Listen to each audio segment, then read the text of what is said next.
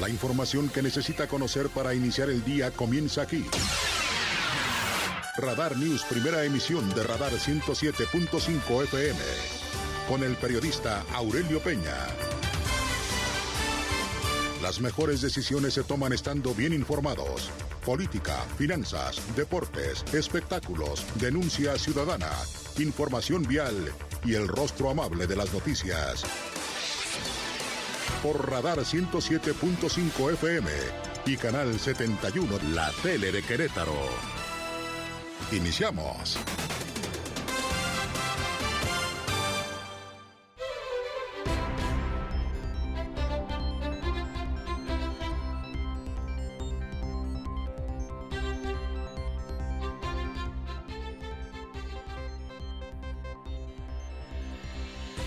¿Qué tal? ¿Cómo le va? Muy buenos días. Gracias. Además, los saludo como siempre con muchísimo gusto. Son las 6 de la mañana con dos minutos de este miércoles 30 de noviembre del año 2022. Como siempre, me da mucho gusto saludarlo en esta primera emisión de Radar News. amigo servidor Aurelio Peña y lo acompañaremos, si nos lo permite, naturalmente hasta las 9 de la mañana del día de hoy para informarle de lo más importante que ha ocurrido en Querétaro, México y el mundo. Como siempre, muy amable. Gracias a través de Radar TV, Canal 71, la tele de Querétaro. Gracias y buenos días en las redes sociales en la www.radarfm.mx, muy amable en Twitter en arroba radar news 1075 y también se puede poner en contacto con nosotros a través del Facebook en diagonal radar news QRO para que estemos comunicándonos, estemos también en esta conversación que espero sirva para que pensemos en voz alta, podamos considerar, comentar y opinar sobre los temas importantes que han ocurrido en Querétaro, México y el mundo a través de nuestras líneas telefónicas aquí en cabina en el 442-238-3803 y vía WhatsApp, mensaje de texto, audio, video. Recuerde que solamente en este espacio de noticias su denuncia, si es denuncia, en el 442-592-1075 Radar News primera emisión. Como siempre, gracias a mi querido Pierro Hernández en la producción digital. Buenos días, mi Pierro.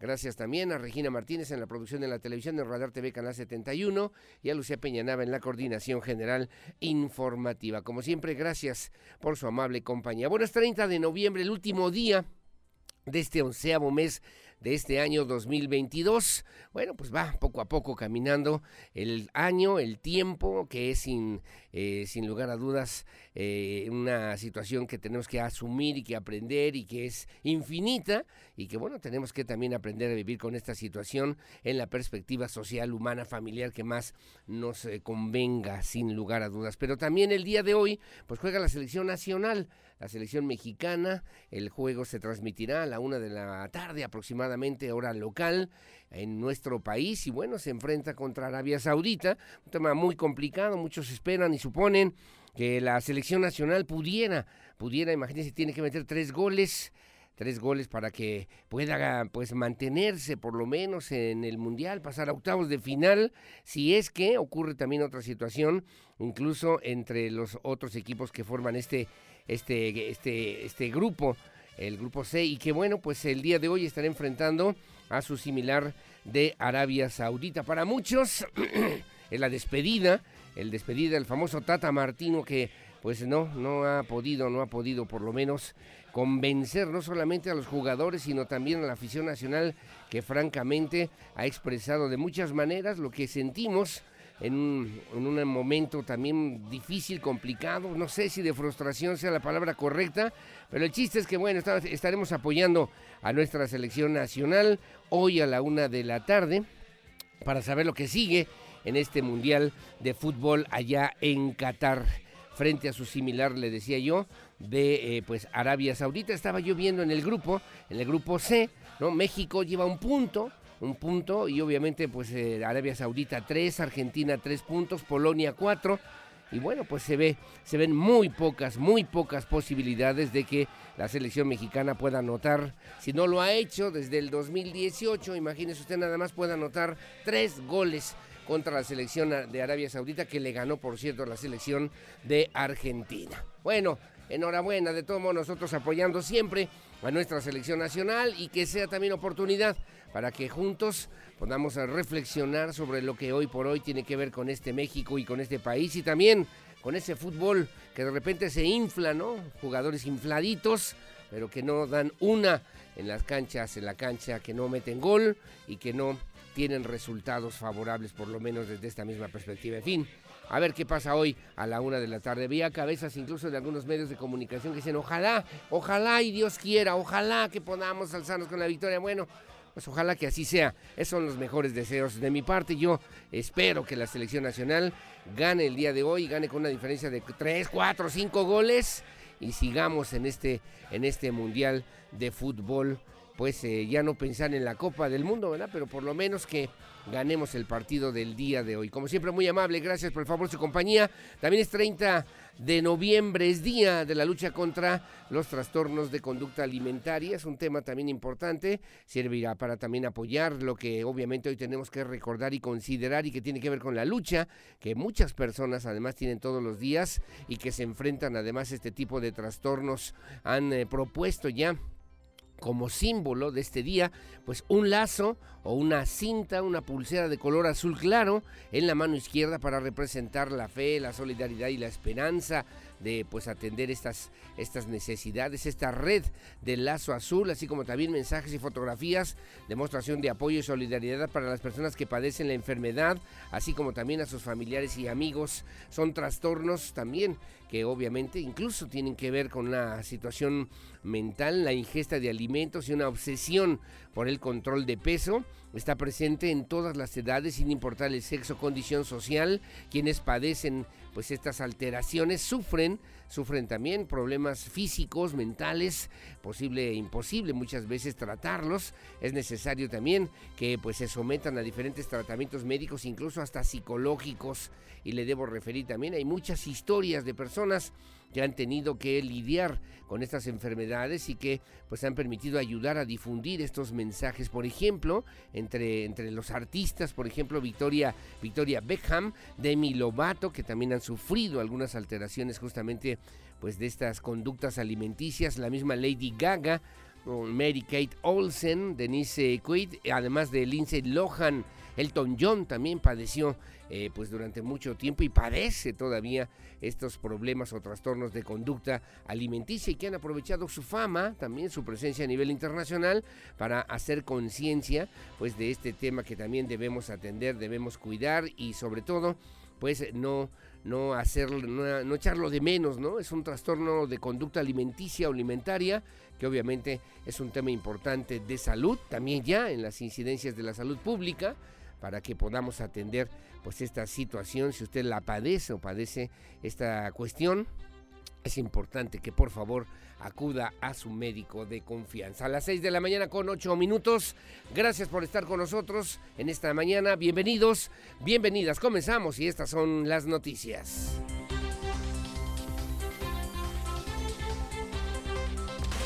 El resumen, Radar News.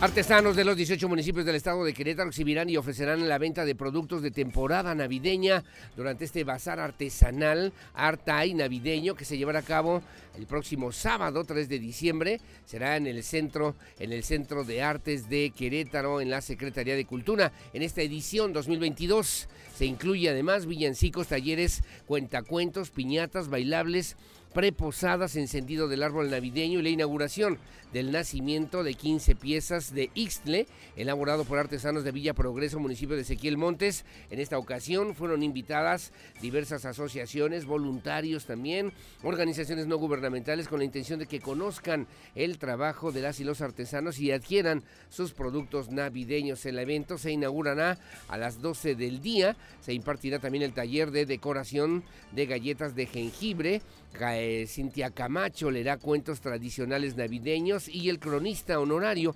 Alfonso Camacho expondrá la crónica de una posada tradicional para que usted si lo puede hacer vaya con su familia las y los asistentes disfrutarán también de bailables que ofrecerá el ballet folclórico de adultos del municipio de Querétaro podrán degustar también pues eh, gastronomía además de lo que preparan las cocineras tradicionales de Cadereyta, Tolimán, el Marqués y Villa Progreso, el Centro de Artes de Querétaro. Está en la calle de Arteaga, número 89, en el Centro Histórico de Querétaro.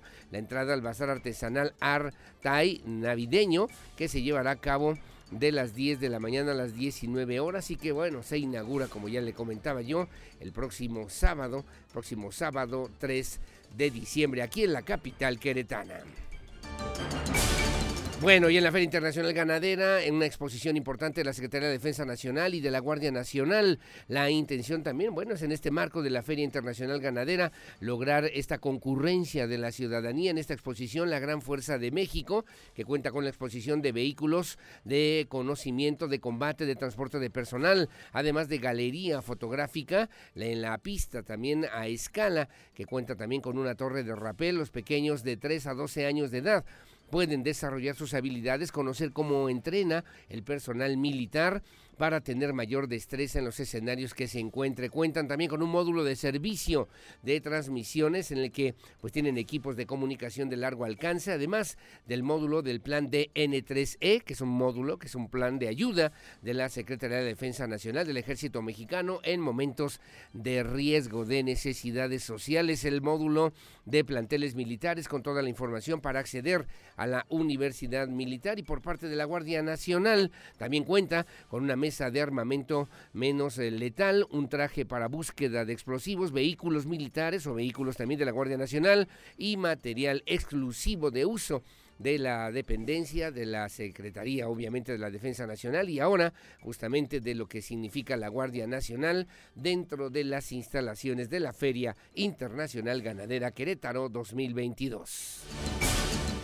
Bueno, como siempre, muy amable, gracias. Son las 6 de la mañana con 12 minutos en el municipio del Marqués. Enrique Vega Carriles, el alcalde de aquella demarcación, firmó convenio también y dio a conocer, bueno, contratos, ya contratos individualizados, contratos de agua, esto en la colonia Lomas de la Cruz, y en la zona de La Piedad. Se entregaron 169 contratos para beneficiar a igual número de familias el alcalde Enrique Vega Carriles, junto con el director de la Comisión Estatal del Agua, Luis Alberto Vega Ricoy, realizaron la entrega de estos eh, contratos para el beneficio de igual número de familias. Esto en las colonias Lomas de la Cruz, en la zona de La Piedad. Vega Carriles resaltó que las familias que recibieron estos contratos ya individualizados, nuevas tomas de agua, ahora tendrán seguridad, equidad y tranquilidad para pues eh, desarrollar de mejor manera, sobre todo y atender pues una exigencia y una petición a la que se había comprometido también el, el alcalde de aquella demarcación, Enrique Vega Carriles, así lo refirió, así lo comentó a los medios de comunicación. Con esas acciones no solo cumplen un anhelo largamente esperado por sus familias, algunas con más de casi 30 años viviendo aquí, hoy también asumo el asumen el compromiso con la Comisión Estatal de Aguas para asegurar el servicio y se suman a la cultura del cuidado del agua en nuestro municipio. El vocal ejecutivo, el vocal ejecutivo de la Comisión Estatal del Agua, Luis Alberto Vega Ricoy, también destacó que el gobernador Mauricio Curi González ha dado la instrucción puntual de llevar agua potable a todos los rincones del estado de Querétaro para cumplir, dijo también, con el artículo cuarto constitucional que refiere precisamente a ver, a entender que el agua es un derecho humano fundamental que tendrán que también considerar y que consideran y que toman en cuenta las autoridades estatales a propósito de las eh, pues obligaciones fundamentales de la Comisión Estatal del Agua. Bueno, gracias en materia educativa también el gobernador del estado reiteró su compromiso, Curi González, el compromiso con la educación media superior. Se presentaron resultados de lo que tiene que ver con la evaluación, también las rutas de aprendizaje para la educación media superior. En esta evaluación participaron 17 mil jóvenes de todos los subsistemas públicos, estatales, federales y también autónomos en el estado de Querétaro. La idea justamente es esta iniciativa de educación con equidad y calidad en la Escuela de Gobierno y Transformación Pública del Tecnológico de Monterrey a fin de identificar los aprendizajes imprescindibles, definir el rumbo del desarrollo de la juventud en el estado de Querétaro. Curi González también señaló que la suspensión de clases presenciales a causa de la pandemia por el COVID-19 en los últimos dos años sumó desafíos importantes en los servicios de educación media superior. Ejemplo de ello, dijo también, es que de manera científica se ha comprobado que se frenó el aprendizaje y que hubo también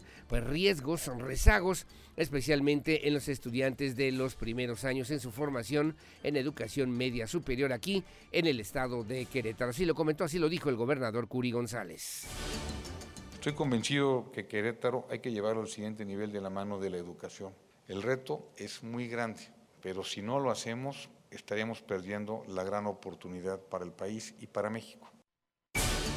Bueno, también la secretaria de Educación, la doctora Martelena Soto Obregón, señaló que la evaluación en la que participaron 17 mil jóvenes de todos los subsistemas públicos, estatales, federales, autónomos en la entidad, quienes en línea o por escrito fueron evaluados en las diferentes áreas de conocimiento consideradas fundamentales, como por ejemplo en matemáticas, en ciencias y también en comunicación. Así lo dijo la doctora Martelena Soto, secretaria de Educación.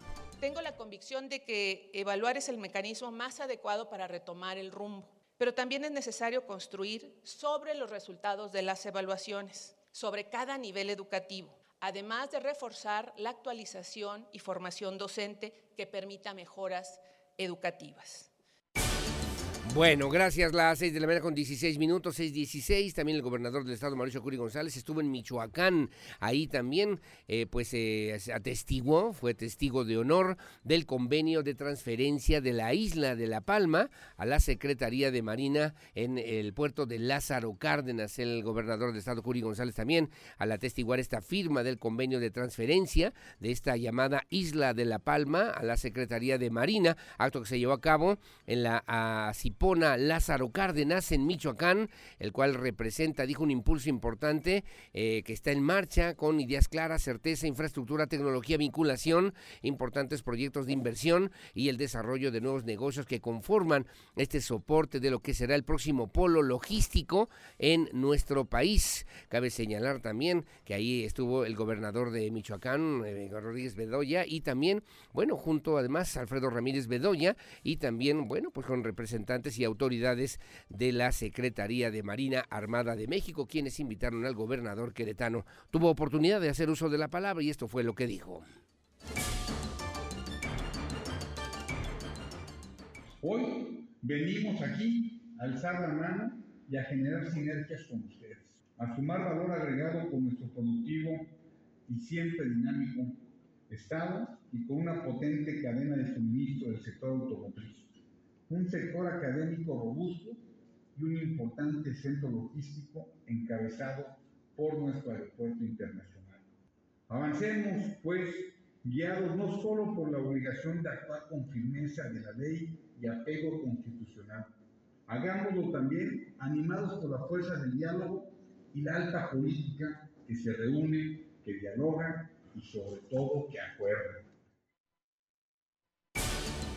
Bueno, además en este polo de desarrollo logístico que obviamente servirá también para el fortalecimiento de las actividades económicas, productivas y pues eh, sin lugar a dudas también comerciales del estado de Querétaro hacia otros destinos, incluso a nivel internacional. A las 6 de la mañana con 19 minutos.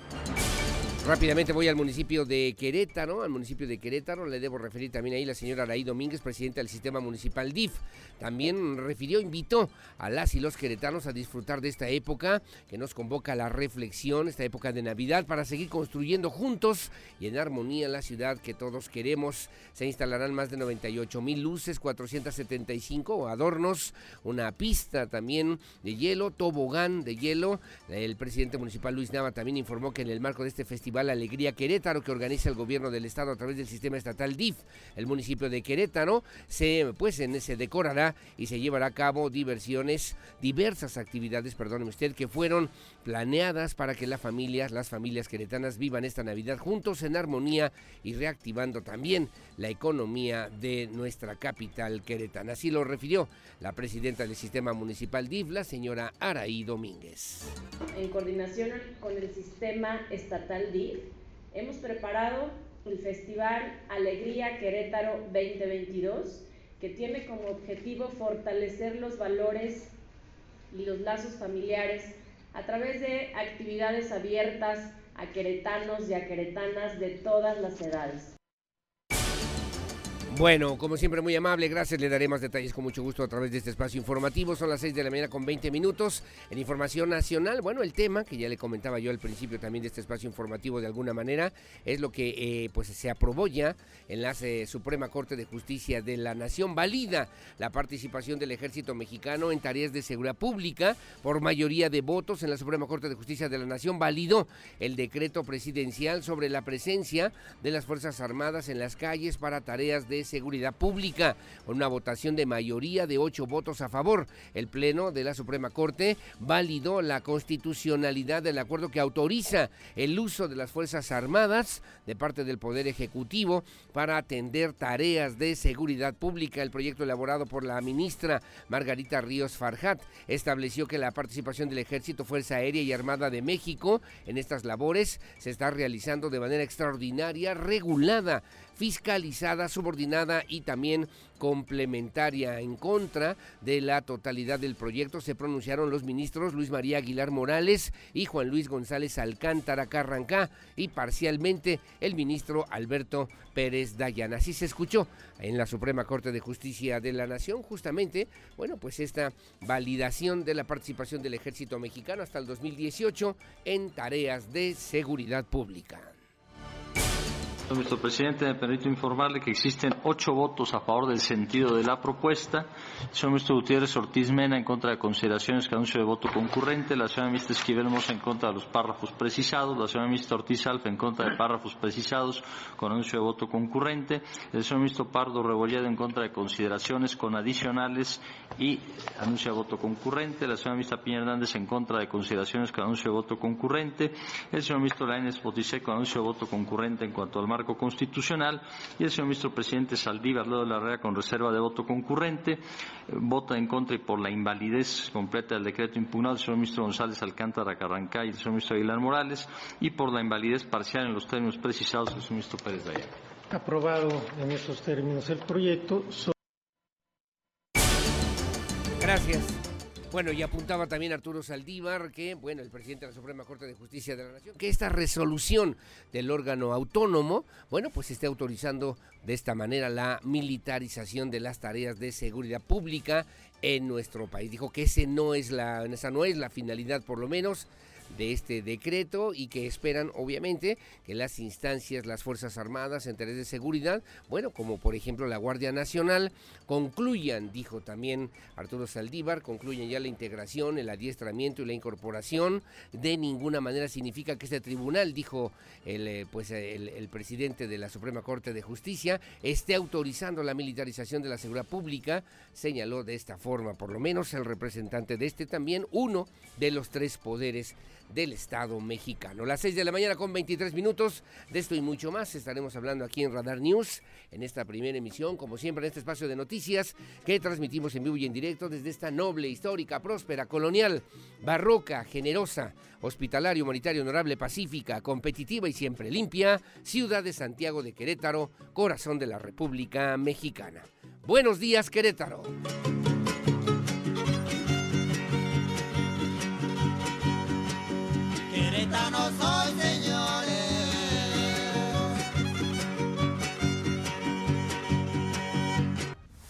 El clima, el pronóstico del tiempo, temperatura y las recomendaciones antes de salir de casa. El clima en Radar News.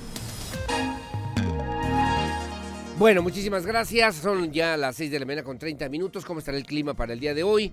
Según el reporte del Servicio Meteorológico Nacional. Bueno, déjeme decirle también, para el día de hoy hay probabilidad de nublados leves, algo de sol también al mediodía, más bien abundante y solamente un poquito más intensa la nubosidad, pero sin probabilidad de lluvias. Veo en los municipios de Arroyo Seco y Landa de Matamoros, allá en la zona serrana del estado de Querétaro, incluso Jalpan Aquí estamos viendo también en este recuadro Jalpan de Serra con una mínima de 15, una máxima de 30, pero soleado, ligeramente nublado, pero sin probabilidad de lluvias. Voy al, marque, al, municipio de Amealco, Amealco de Bonfil, la mínima 6, la máxima 20. En, eh, en el Marqués, la mínima 10, la máxima 25. También eh, pues ligeramente nublado, Cadereyta 10.25, en Colón 12.26, allá en Tolimán también 12.26, igualmente eh, pues eh, ligeramente nublado, en Corregidora 11.27 y en Ezequiel Montes 10.25, ya le refería a Jalpan de Serra, 15.30, en, entre otras situaciones también en Tequisquiapan 11.26, aquí en la capital queretana 11.27, también nublado, sin lluvias, hacia Santa Rosa Jauregui, Jofre Jofrito La Monja 11.25 y en San Juan del Río 11 con 25. Veo solamente alguna probabilidad de lluvias, aquí no aparece en este recuadro, pero tengo acá esta información del Servicio Meteorológico Nacional con probabilidad de lluvias en Pinal de Amoles. 7 la mínima, 16 grados la máxima, también con un poquito de frío en la zona de Huimilpan, 7,22, pero ahí en Huimilpan sin probabilidad de lluvias en San Joaquín, para que tome usted sus precauciones, 9,21 y también hacia la zona de Pedro Escobedo 1026, Landa de Matamoros, un poquito más intensa la nubosidad, 13,28 según el reporte del Servicio Meteorológico Nacional.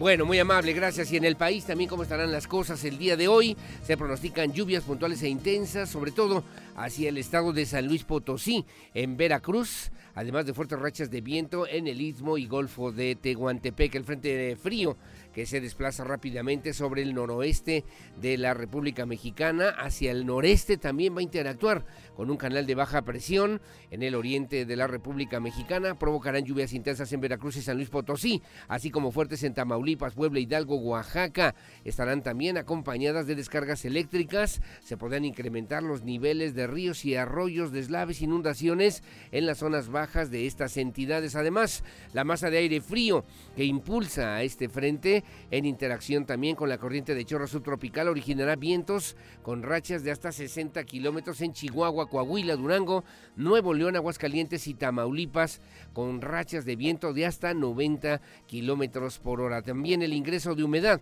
eh, proveniente del Océano Pacífico, Golfo de México y Mar Caribe provocarán lluvias, chubascos en el occidente, centro y sur sureste del país. Además, en la península de Yucatán, lluvias puntuales Lluvias puntuales se espera por lo menos en los estados de Chiapas, Tabasco, Guerrero. Perdón usted, Chiapas, Tabasco, Guerrero y podría, podría en algún momento también en algunas zonas afectar en el estado de Querétaro. Sí, se modifican también estas condiciones climatológicas, según advierte el Servicio Meteorológico Nacional. Las 6 de la mañana con 33 minutos. Información policiaca, Radar News. Bueno, muy amable, como siempre, gracias por el favor de su compañía en estos temas de la información policíaca para el día de hoy. Ayer también en una información que dieron a conocer las autoridades del municipio de Pedro Escobedo, un tema importante y que tiene que ver con los recientes acontecimientos que pues se han generado también aquí en la zona metropolitana de Querétaro. Bueno, déjeme comentarle también que el día de ayer, así lo informó la Secretaría de Seguridad Pública y Tránsito del municipio de Pedro Escobedo, la detención de tres menores por realizar pintas pintas alusivas a un grupo de la delincuencia organizada. Según esta información también señala que la tarde de ayer oficiales de la Secretaría de Seguridad Pública y Tránsito Municipal de Pedro Escobedo, mientras se encontraban en recorrido de rutina recibieron un reporte en donde notificaban que tenían bajo custodia a tres menores de edad quienes fueron sorprendidos realizando pintas en bardas de la Plaza de Toros que se encuentra a un costado de la unidad deportiva Armando Piña allá en aquella demarcación.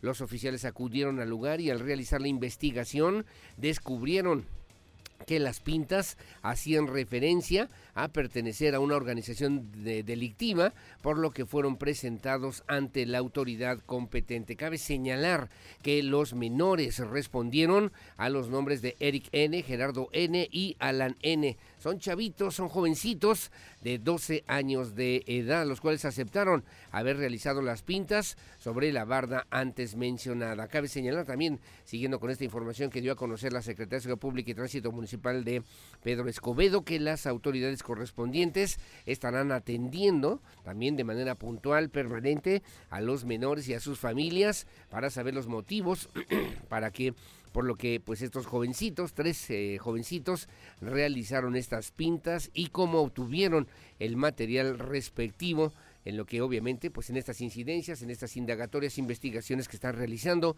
la autoridad correspondiente, particularmente la Fiscalía General del Estado de Querétaro, se ha implementado también una estrategia a través del SECUCIAS para detectar pues este tipo de situaciones a través del sistema de videovigilancia que opera en todo el estado de Querétaro, según han referido también las autoridades estatales.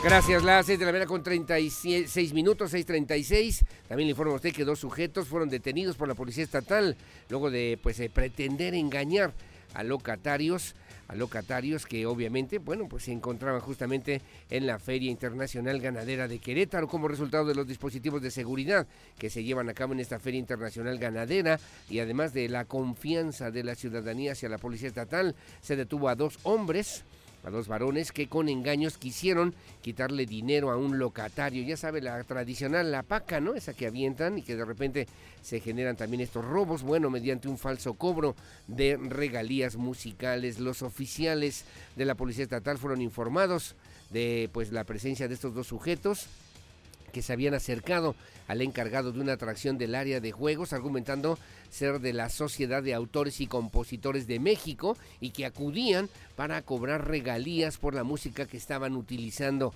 En, atención a la denuncia ciudadana, la Policía Estatal verificó el asunto con los individuos reportados, quienes presentaron credenciales y documentación que tenía diversas irregularidades, por lo que los presuntos responsables fueron informados de sus derechos como detenidos para después ponerlos a disposición de la autoridad competente y determinar su situación jurídica, tenemos también conocimiento, la Fiscalía General del Estado de Querétaro.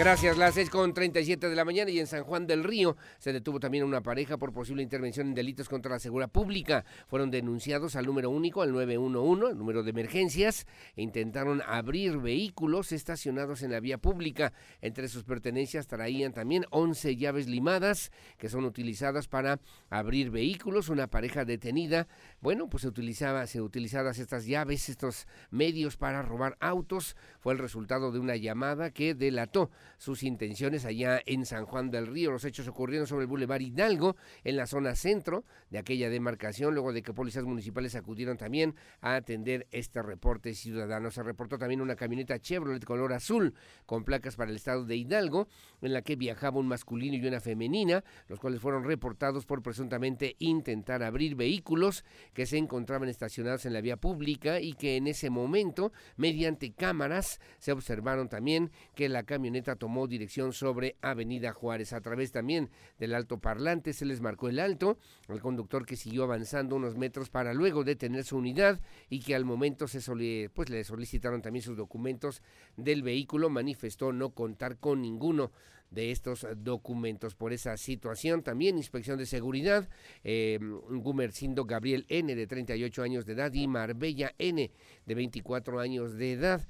Bueno, pues traían en sus pertenencias 11 llaves metálicas, plateadas, limadas, de las que se utilizan justamente para abrir vehículos y que, bueno, fueron detenidos allá en el municipio de San Juan del Río. Bueno, como siempre, muy amable, gracias por el favor su compañía. Son las 6 de la mañana con 39 minutos. Hacemos una pausa, hacemos una pausa y regresamos enseguida con más. Saludos a mi querido Eder Maciel Saludos, que tengan buen día. A Leti Sainz Uribe, muy amable, gracias. Eva Puente, también ahí en la Secretaría de Movilidad, gracias también por el comentario. Me dice calle Coahuila y Avenida Carrillo, pues despejadas al momento, en este momento cuando pues muy temprano me hace favor de enviarme esta información. Gracias, saludos a la Secretaría de Movilidad del municipio de Querétaro. Saludos Andrés González Arias, don Víctor Landgrave, igualmente me comenta, bueno, sobre todo en la vejez los pasos son lentos porque el anciano carga con un niño, un joven y un adulto en su propia historia. Gracias, don Víctor. Don Víctor Langrave, que tenga buen día, muchos saludos, gracias a don Antonio González, que también nos hace favor de sintonizarnos, y muy amable, y gracias como siempre a mi querido Jorge Navarro, que también nos hace favor de acompañarnos ya muy temprano en la mañana. Gracias, 6.40. Hacemos una pausa. Su opinión siempre la más importante. Volvemos enseguida con lo que se publica hoy en la prensa nacional y también en la prensa queretana. Volvemos. Estas son las efemérides del 30 de noviembre. El 30 de noviembre de 1872 se celebra el primer partido de fútbol entre selecciones de naciones, en el que Inglaterra y Escocia empatan a cero. Para el año de 1979, la banda de rock británica Pink Floyd publica su álbum The Way en Reino Unido. En el año de 1982, el cantante y compositor estadounidense Michael Jackson publica el álbum Thriller, el que se convertirá en el más vendido de la historia de la música.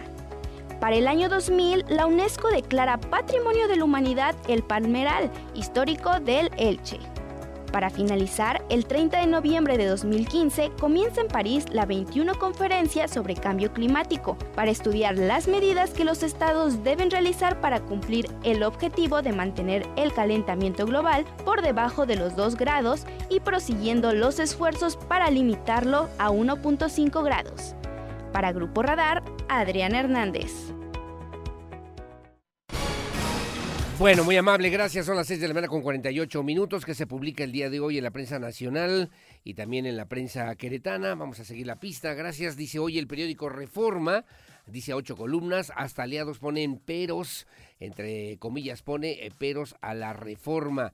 Señala también en esta información que brinca brinca chiquillada y aplazan votación de plan electoral de López Obrador, la reforma electoral que busca suprimir al Instituto Nacional Electoral y los tribunales electorales locales, reducir el financiamiento a partidos políticos y disminuir el número de legisladores en el Congreso, no convence ni a los aliados de Morena, dice también hoy en la fotografía, dice también la bancada del Partido de Acción Nacional retó a Morena a discutir ayer mismo la reforma electoral. ¿Se acuerda usted del hoy, hoy, hoy, hoy entre, entre Vicente Fox y Cuauhtémoc Cárdenas en aquellos años? Bueno, pues ayer lo retomaron también los representantes legisladores del Partido Acción Nacional, encabezados en ese, en ese acto por Santiago Krill Miranda, el presidente de la mesa directiva del Congreso Federal. Advierten amenazas a la democracia. La organización Signos Vitales identificó siete problemas que amenazan al régimen democrático y vulneran el funcionamiento de la economía y el desarrollo social del país. En su diagnóstico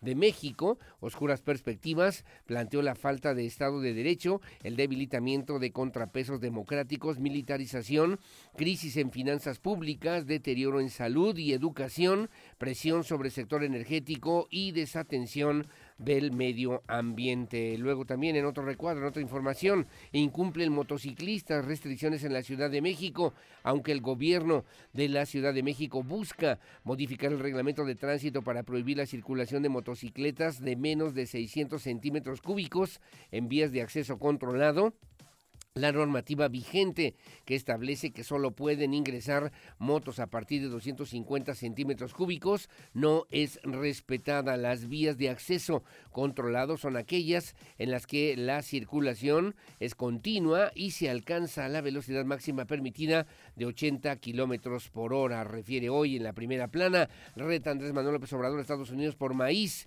Si quieren, vamos a panel. El presidente Andrés Manuel López Obrador señaló que no cederán ante Estados Unidos en la disputa sobre el maíz transgénico, por lo que pueden recurrir a un panel de revisión. Fuimos muy claros, dijo el presidente, en que no podemos permitir eh, el maíz de importación, ya sea amarillo, que se sostiene, es transgénico para el consumo humano. Nosotros somos autosuficientes en maíz blanco y no vamos a permitir la importación de maíz amarillo para consumo humano. Sostuvo ayer en la conferencia mañanera el presidente de México y luego también esa eh, pasa juicio de Netflix a la Corte tres, eh, tres hombres que fueron sentenciados a 50 años de prisión en un juicio lleno de irregularidades documentado por Netflix en su producción Duda Razonable, están por conseguir su libertad. Un proyecto de la Corte ordena la liberación de Héctor Muñoz Muñoz, Gonzalo García Hernández y Juan Luis López García, presos desde el 2015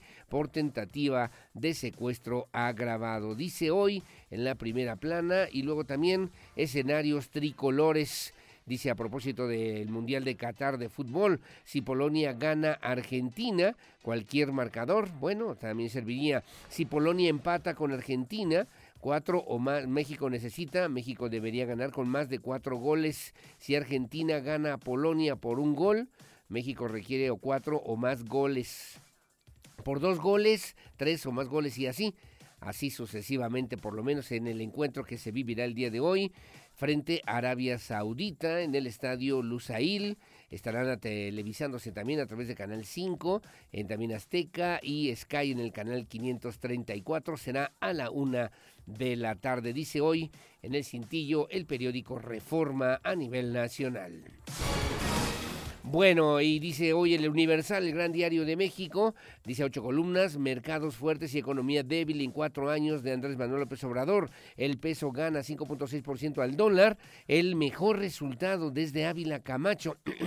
pero esta gestión suma una inflación de 23% y la producción ha caído hasta en un 7%. Refiere que el gobierno de Andrés Manuel López Obrador entrega buenas cuentas en los mercados financieros, pero en la economía real queda de ver, según los expertos, el peso ganó 5.6% al dólar en los primeros cuatro años de esta administración, la primera vez que se aprecia dice también en un periodo similar desde el milagro mexicano de Manuel Ávila Camacho, ahí en los años 50. Corte valida que Fuerzas Armadas permanezcan en las calles. El presidente no violó la división de poderes, señalan ministros, juristas, critican el fallo, el pleno de la Suprema Corte de Justicia de la Nación Constitucional, el acuerdo que pues emitió el presidente Andrés Manuel López Obrador en mayo del 2020 para que las Fuerzas Armadas participaran de manera extraordinaria en tareas de seguridad pública hasta el 2024 y que ya pues se autorizó, se aprobó hasta el 2028.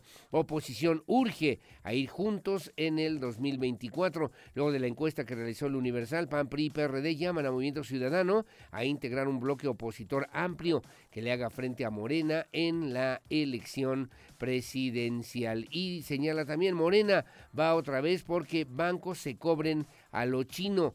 Presenta iniciativa en San Lázaro para que el pago de crédito se cargue a la nómina. La bancada de Morena en la Cámara de Diputados resolvió, revivió también la iniciativa de cobranza delegada con la que se busca obligar a los trabajadores a que trasladen a sus patrones el pago de los créditos bancarios con cargo a su sueldo y, de ser necesario, con el aguinaldo utilidades o indemnizaciones laborales que no rebasaran el 40% de su capacidad de pago, dice hoy el periódico El Universal, el gran diario de México.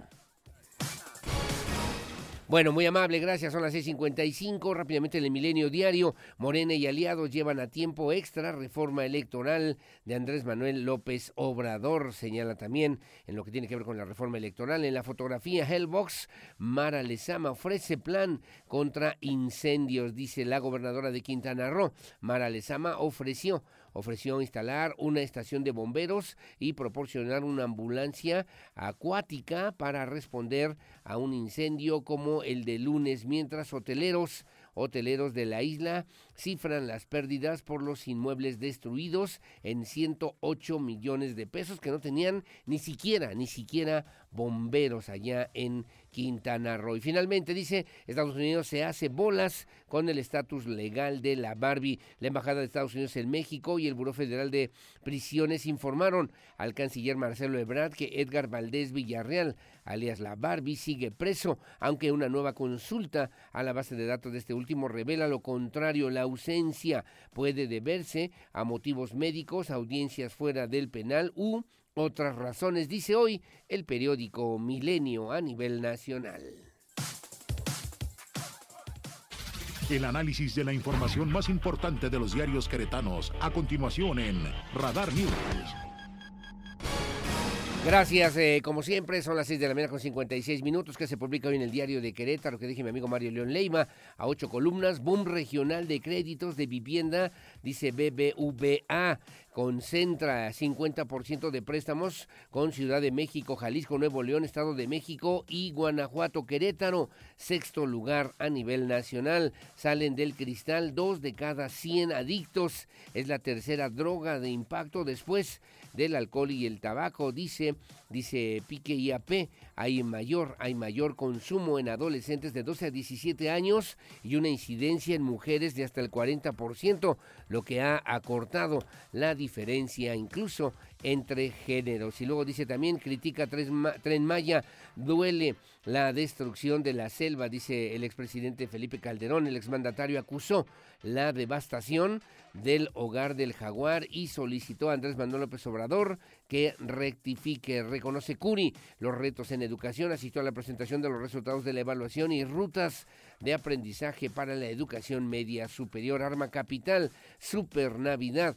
Querétaro instalará dos pistas de hielo, espectacular iluminación en el centro y hasta un tobogán a partir de mañana, así como también un mega desfile y 21 posadas municipales. Dice hoy el periódico Diario de Querétaro, la columna cuarto de guerra, que también se la recomiendo, la de Expediente Q de mi amigo Adán Olvera. En el rebote dice mucho cuidado con los mensajes que le llegan a sus grupos de WhatsApp, sobre todo si en ellos la delincuencia organizada manda mensajes para decirles que no salgan después de las 11 de la noche. Seguramente le están mintiendo y le quieren ver la cara, dice hoy mi amigo Adán Olvera, lo que publica el periódico Diario de Querétaro.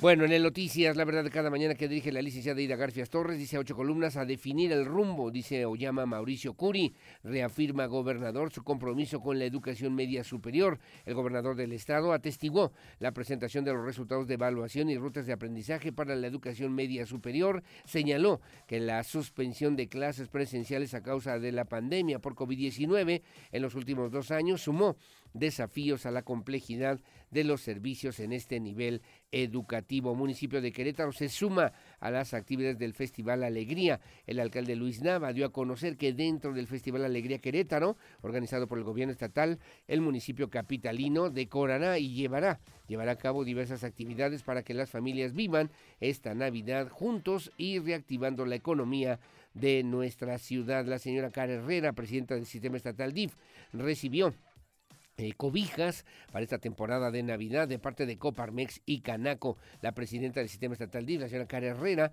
con el objetivo de apoyar la colecta invernal 2022, recibió de parte de la Confederación Patronal de la República Mexicana, Coparmex y la Cámara Nacional de Comercio, Servicios y Turismo de Querétaro, Canaco, donativos de cobija para proteger del frío a las familias que más lo necesiten en los 18 municipios. Incendio Calcina Trailer en la autopista a Celaya y luego también homenaje a 63 trabajadores de salud que murieron por COVID-19, médicos, enfermeras, camilleros, personal de intendencia, laboratoristas administrativos y mantenimiento. Son 63 las víctimas del sector salud aquí en el estado de Querétaro que fallecieron en cumplimiento de su deber mientras salvaban otras vidas durante los 32 meses desde que inició en Querétaro la pandemia por COVID-19. Y finalmente se concretaron 46 proyectos de inversión, dice el secretario de Desarrollo Sustentable Marco del Prete Tercero. Bueno, como siempre, muy amable, gracias por seguir con nosotros. Son las 7 de la mañana en punto. Hacemos una pausa, hacemos una pausa comercial. Regresamos enseguida con más aquí en Radar News en esta primera emisión. Saludos a mi querida Lupita Mendoza, allá en Corregidora. Gracias también a Andrés González Arias. Muchos saludos a doña Geno Uribe, ya me está mandando gracias también del mercado del mercado Hidalgo, que tenga bonito día. Igualmente, doña Geno, saludos a todos nuestros amigos ahí en el Mercado Hidalgo, don Beto Herrera, mi querido Sensei, igualmente buenos días. Y luego me mandó también un meme, ¿no? De la selección nacional, me dice don Beto Herrera, está Memo Ochoa con el Tata Martino y dice también, si se dan algunos resultados podríamos cruzarnos con Alemania, le dice el Tata, eh, le dice Memo Ochoa, en cuartos de o en semi, o en semi. No, no, no, en el aeropuerto, ya para irnos cada quien a su casa. Bueno, gracias, don Beto. Gracias, mi querido Sensei. Que tenga buenos días. Saludos a mi querido eh, Toño Ugalde. Gracias a mi querido maestro y amigo y abogado eh, vicerrector de mi Universidad de Londres. Hacemos una pausa, hacemos una pausa. Hoy vamos a platicar, por cierto, del premio al Policía del Año, al premio Policía del Año. Hoy se llevará a cabo justamente esta ceremonia en el premio al Policía del Año 2022, decimotercera edición. Será a las 5.30 ahí en el Tecnológico de Monterrey, Campus Querétaro, en el centro de congresos de este Instituto Tecnológico de Monterrey, ahí en Epigmenio González número 500, aquí enfrente pues de las instalaciones de Grupo Radio casi enfrente. Hacemos una pausa, hacemos una pausa, su opinión siempre la más importante. Regresamos enseguida con más.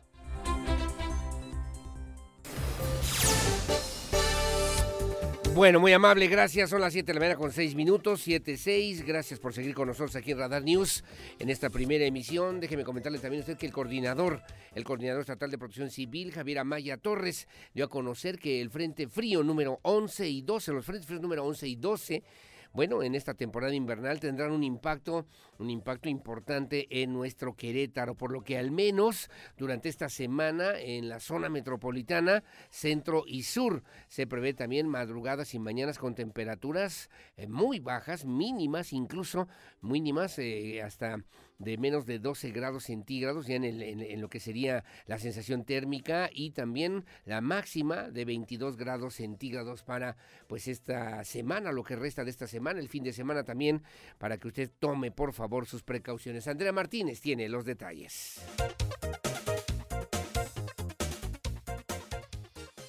Los frentes fríos número 11 y 12 de la temporada invernal tendrán impacto en la entidad, dio a conocer el coordinador estatal de protección civil Javier Amaya Torres. Refirió que al menos durante esta semana en la zona metropolitana, centro y sur del estado, se prevén madrugadas y mañanas frescas con temperaturas mínimas de 12 grados centígrados y 22 grados como máximas. Además, indicó que al menos hasta el viernes no se prevé la presencia de lluvias en la entidad.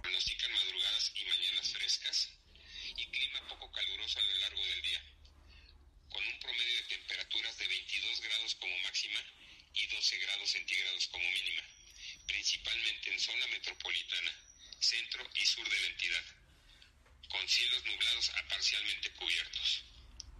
Eh, prácticamente para lo que es la zona metropolitana, hasta el día viernes no tenemos ningún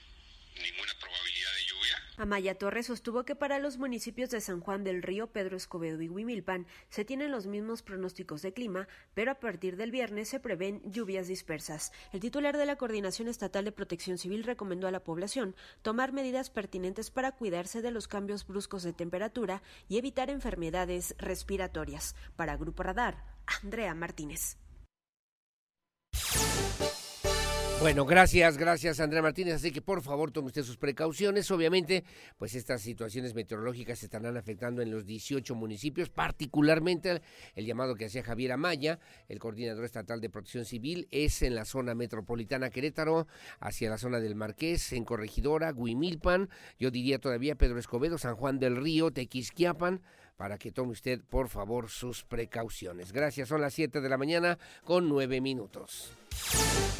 Bueno, y la secretaria de Turismo, Adriana Vega Vázquez Mellado, encabezó la inauguración. Le llaman este encuentro de negocios con el sector turismo en Querétaro, en el centro de congresos. Se llevará a cabo también, eh, pues eh, el día de ayer comenzó, arrancó de manera importante y hoy también se estarán presentando justamente con el objetivo de atraer oportunidades, oportunidades para el sector turístico y también para el desarrollo económico que sirva para que se puedan fortalecer estas actividades en el estado de Querétaro. También Andrea Martínez tiene los detalles.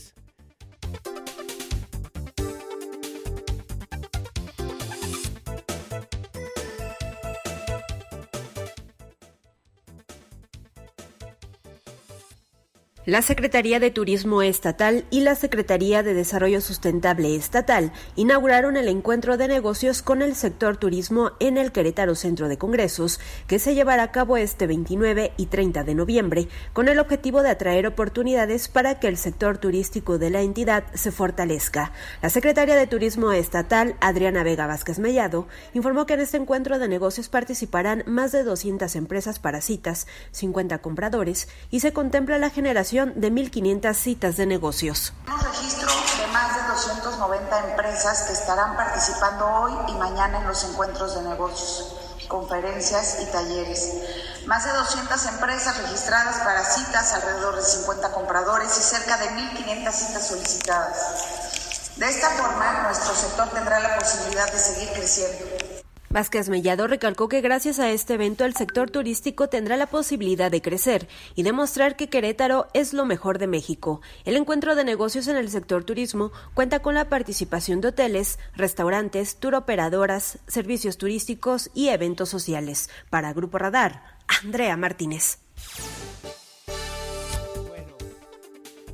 Bueno, muy amable, gracias. Las 7 de la mañana con 11 minutos. Gracias por seguir con nosotros aquí en Radar News en esta primera emisión. Y bueno, déjeme comentarle también, déjeme comentarle también el que está ya esta información que nos hacen favor de enviarnos también de cómo están en este momento las vialidades en este reporte vial ahí en la obra de Paseo 5 de febrero. Hace unos minutos el gobernador Mauricio Curi González también puso un tuit a propósito del trabajo que se realiza en la mañana, tarde y noche 24/7, dice también el gobernador Curi para pues eh, echarle las ganas, ¿no? Prisa a esta importante obra aquí en Querétaro. Bueno, en el reporte vial, imagínese usted nada más, en esta obra de paseo 5 de febrero hay complicaciones también en la colonia Ejido, en Ignacio Pérez, están en rojo en este momento Boulevard Bernardo Quintana y en la calle de Juárez para que tome precauciones en dirección norte-sur, en dirección sur-norte, eh, veo verde, veo despejado, despejado en Avenida Revolución, en Ejido en la Avenida Tecnológico, en Corregidora,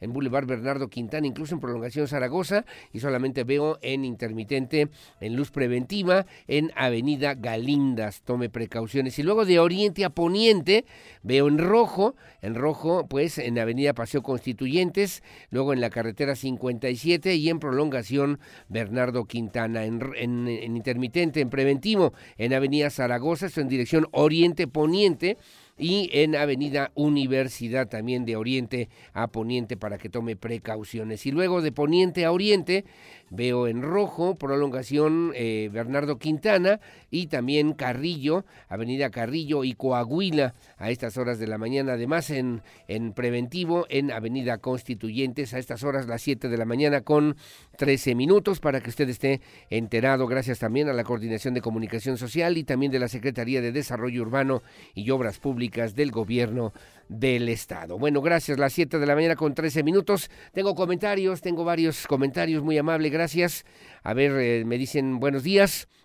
Saludos, agradeciendo su apoyo también del reporte que él envié el pasado lunes de la coladera de Aguas Negras, la cual fue resuelto eh, me dice también, es usted muy gentil al recibir nuestro reporte, muy amable, gracias, me dice don Gabriel Padilla, no, pues qué bueno que lo atendieron, gracias a nuestros amigos de la Comisión Estatal del Agua, que lo resolvieron y lo atendieron de manera puntual, muy amable, gracias, saludos don Gabriel, que tenga buen día, buenos días mi estimado Aurelio, Mónica Bolaños, como cada mañana reportando, ayer en la calle 18 de marzo, esquina con Avenida Revolución, en Carrillo Puerto, donde está el mega socavón, dos niños se cayeron. los sacaron muy lastimados por falta de señalética y también en el transcurso del día vi a varias mujeres, por lo menos cuatro, que al pasar en esta esquina se eh, pues vomitaron es realmente un aroma insoportable. Sí será así, a ver si, a ver si da una vuelta Alejandro, ¿no? Alejandro Payán, y que me haga un reporte insoportable, huele a caño, azufre, éter.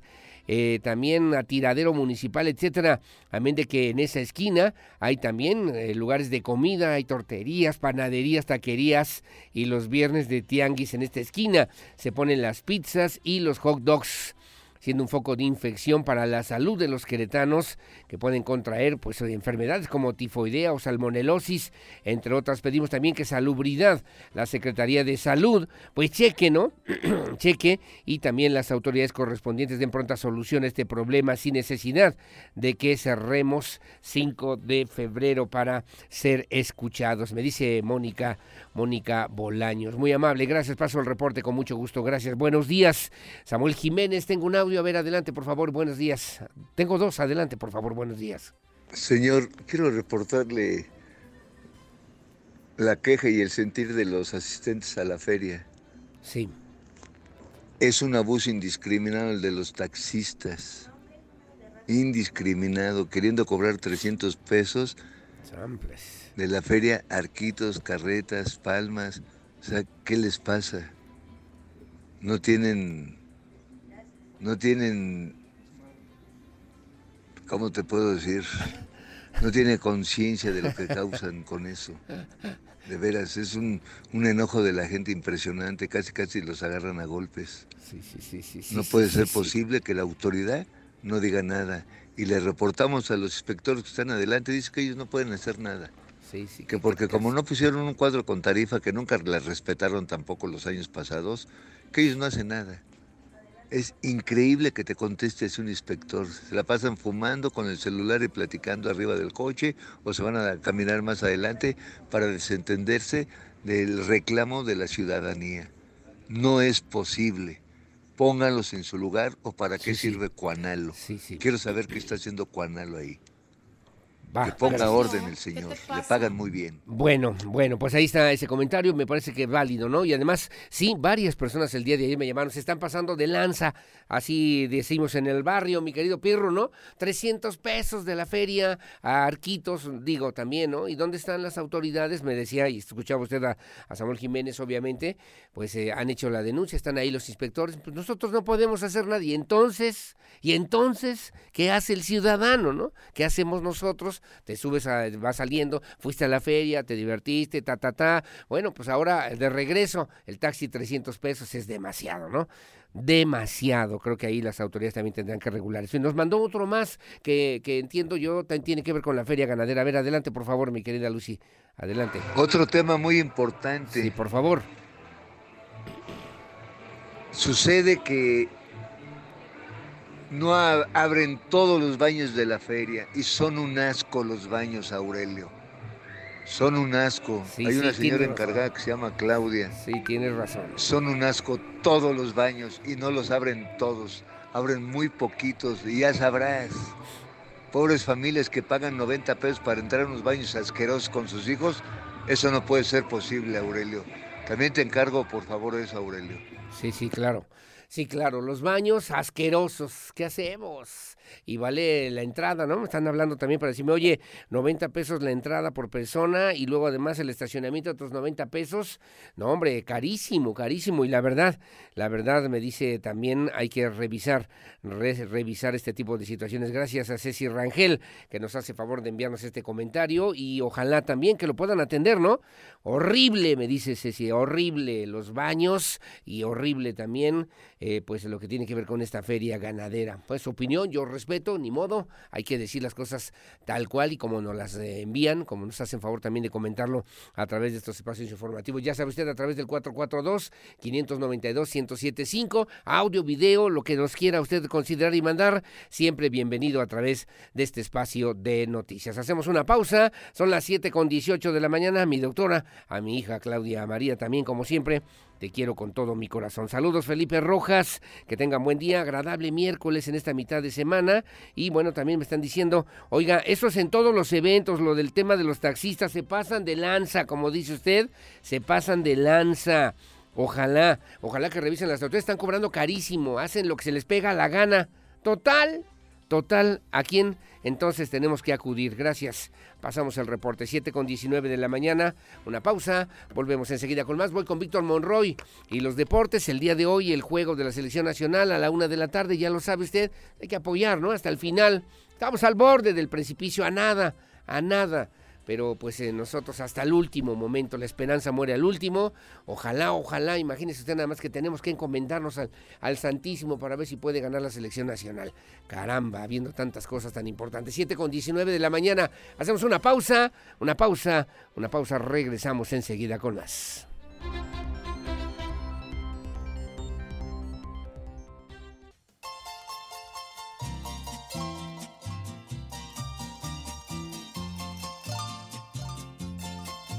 Muy amable, gracias, mi querido Víctor Monroy. Esto del Canelo, ¿verdad? Que también ha calentado los ánimos de muchos, ¿no? Que está bien o no el Canelo. ¿Usted qué opina, no? Porque luego otros decían, ah, ya le salió ahora a un argentino al Canelo. Dije, a ver si yo no, no soy futbolista, pero soy boxeador y el que quieras. Hombre, pero me parece, y salvo su mejor opinión, bueno, también la opinión del Canelo cuando dice yo voy a defender a mi patria contra quien sea, a mí me gusta, a mí, a mí me gusta, salvo su mejor opinión. No vamos a permitir que nadie pisotee absolutamente ninguno de nuestros símbolos de ninguna manera y menos que quiera eh, pues denostar lo que significa también nuestra condición mexicana. Bueno, creo ahí coincido, ¿no? Eh, mediáticamente dio mucho de qué hablar, pero pues bueno, lo importante es que tengamos claro qué significa para cada uno de nosotros nuestra patria y nuestro país, ¿no? Salvo su mejor opinión, como siempre. Bueno, 7.31 de la mañana, mi querido Pirro Hernández, y gracias, mi querido Víctor Morroy, a la una, a la una de la tarde nos escuchamos y nos vemos también para ver cómo está el partido de fútbol de la selección nacional. Me hiciste recordar a mi papacito lindo, que en paz descanse, Tenía una combi, modelo 1980. Íbamos también toda la familia en la combi oyendo música de Lucha Villa. Acuérdate, mi querido Pierro, que no hay peor lucha que Lucha Villa. bueno, Lucha Villa es Luz Elena Ruiz Bejarano, conocida como Lucha Villa, una de las cantantes y actriz mexicana muy alta. Por cierto, estaba yo revisando también en esta, en esta información, medía uno, o mide uno, bueno, medía con una joven así, mm, eh, esplendorosa, 1,75 de estatura. Como intérprete se especializó también en los géneros de música ranchera mariachi, una gran, gran personalidad y una voz también, creo yo, inigualable, inigualable. Nació un día como hoy, 30 de noviembre de 1936, está cumpliendo 86 años, 86 años, y bueno, sin lugar a dudas, esa, esa de no discutamos, muy buena, mi perro, muy buena. A medias de la, a medias de la noche, era la que me acuerdo ahí de, de esos viajes que hacíamos también hacia la zona de Huastepec, en aquellos entonces con la familia, con mi papacito lindo manejando su camionetita. Bueno, las 7 con 33 de la mañana es eh, Lucha Villa, aquí en Radar News en esta primera emisión. Grabó su primer disco en 1961 eh, además interpretando justamente una canción de la media vuelta, su primer éxito a comienzos de los años 60 y luego también, bueno, pues se le abrieron las puertas, ¿no? Generó una gran expectación, una mm, pues carrera muy importante, discográfica, prolífica y también en la pantalla grande en la televisión. Me acuerdo incluso que eh, interpretó una película, la del Gallo de Oro, El Gallo de Oro, que es un cuento de Juan Rulfo de Juan Rulfo, pero esta de a medias de la noche, mira, sí, súbele esa, mi pierro, por favor, tantito, mira, nada más. Soñaba bueno, la grandota de Camargo, así le decían a la lucha Villa, así le dicen a lucha Villa, y bueno, se consagró también como una de las mejores intérpretes, de los más representativos compositores de la música vernácula. Le cantó muchas canciones a José Alfredo Jiménez, Amanecí en tus brazos, La mano de Dios, No me amenaces, no me amenaces, y la enorme distancia que obviamente pues fueron interpretaciones extraordinarias de Juan Gabriel también, juro que nunca volveré, la diferencia que también también lo hizo de manera extraordinaria, Inocente Pobre Amiga y Ya no me interesas, que fueron de las que más sonaron por lo menos de la gran Lucha Villa, Luz Elena Ruiz Bejarano, hoy aquí en Radar News en esta primera emisión. Ándale, sí. Ese es Juan Gabriel, ¿no? Bueno, es, de, de composición de Juan Gabriel. Y bueno, pues imagínate, ya no me interesa, se llama esa canción, si no mal recuerdo, mi querido, mi querido Pirro. Y bueno, pues ahí está la gran lucha Villa. Adelante, por favor, mi querido Olivia Lara, lo mejor de la música y de los espectáculos aquí en Radar News en esta primera emisión. Adelante, por favor, y buenos días. Ya no quiero saber nada de todo lo que ha pasado tu recuerdo voy a ahogarlo, tu amor malo he de matarlo, que fui tuya he de olvidarlo, me hizo daño tu querer. ¿Para qué, para qué, para qué, para qué llorar? ¿Para qué, para qué, para qué, para qué sufrir? Siendo la vida tan maravillosa, llena de sueños y de bellas cosas. ¿Para qué, para qué, para qué, para qué llorar? ¿Para qué, para qué, para qué, sufrir? Perder el tiempo así de qué me sirve si solamente una vez te di. Tú no me vas a hundir, te juro por mi madre, no me vas a hundir. Tú crees que soy cobarde y no me vas a hundir. La entrevista a Radar News. Bueno, gracias. Son las 7 de la mañana con 45 minutos. Gracias por seguir con nosotros aquí en Radar News en esta primera emisión. El viernes pasado, una pues eh, singular manifestación, digo yo, una exigencia también de las y los queretanos que andan, que andamos, que de repente podemos utilizar la bicicleta y que habrá que señalar desde la perspectiva no solamente de la violencia vial, que también tenemos que revisar, sino también darle a Querétaro justamente ese plus que necesitamos tener para que la bicicleta realmente se pueda convertir en un medio medio de transporte óptimo, adecuado, seguro y que, por cierto, pueda servir para descargar en buena medida todo lo que ya conocemos de todos los días del tráfico, del tránsito vehicular. Me acompaña en esta mesa y le agradezco mucho como siempre y quisimos además hacer el balance de lo que fue justamente esta exigencia del pasado viernes.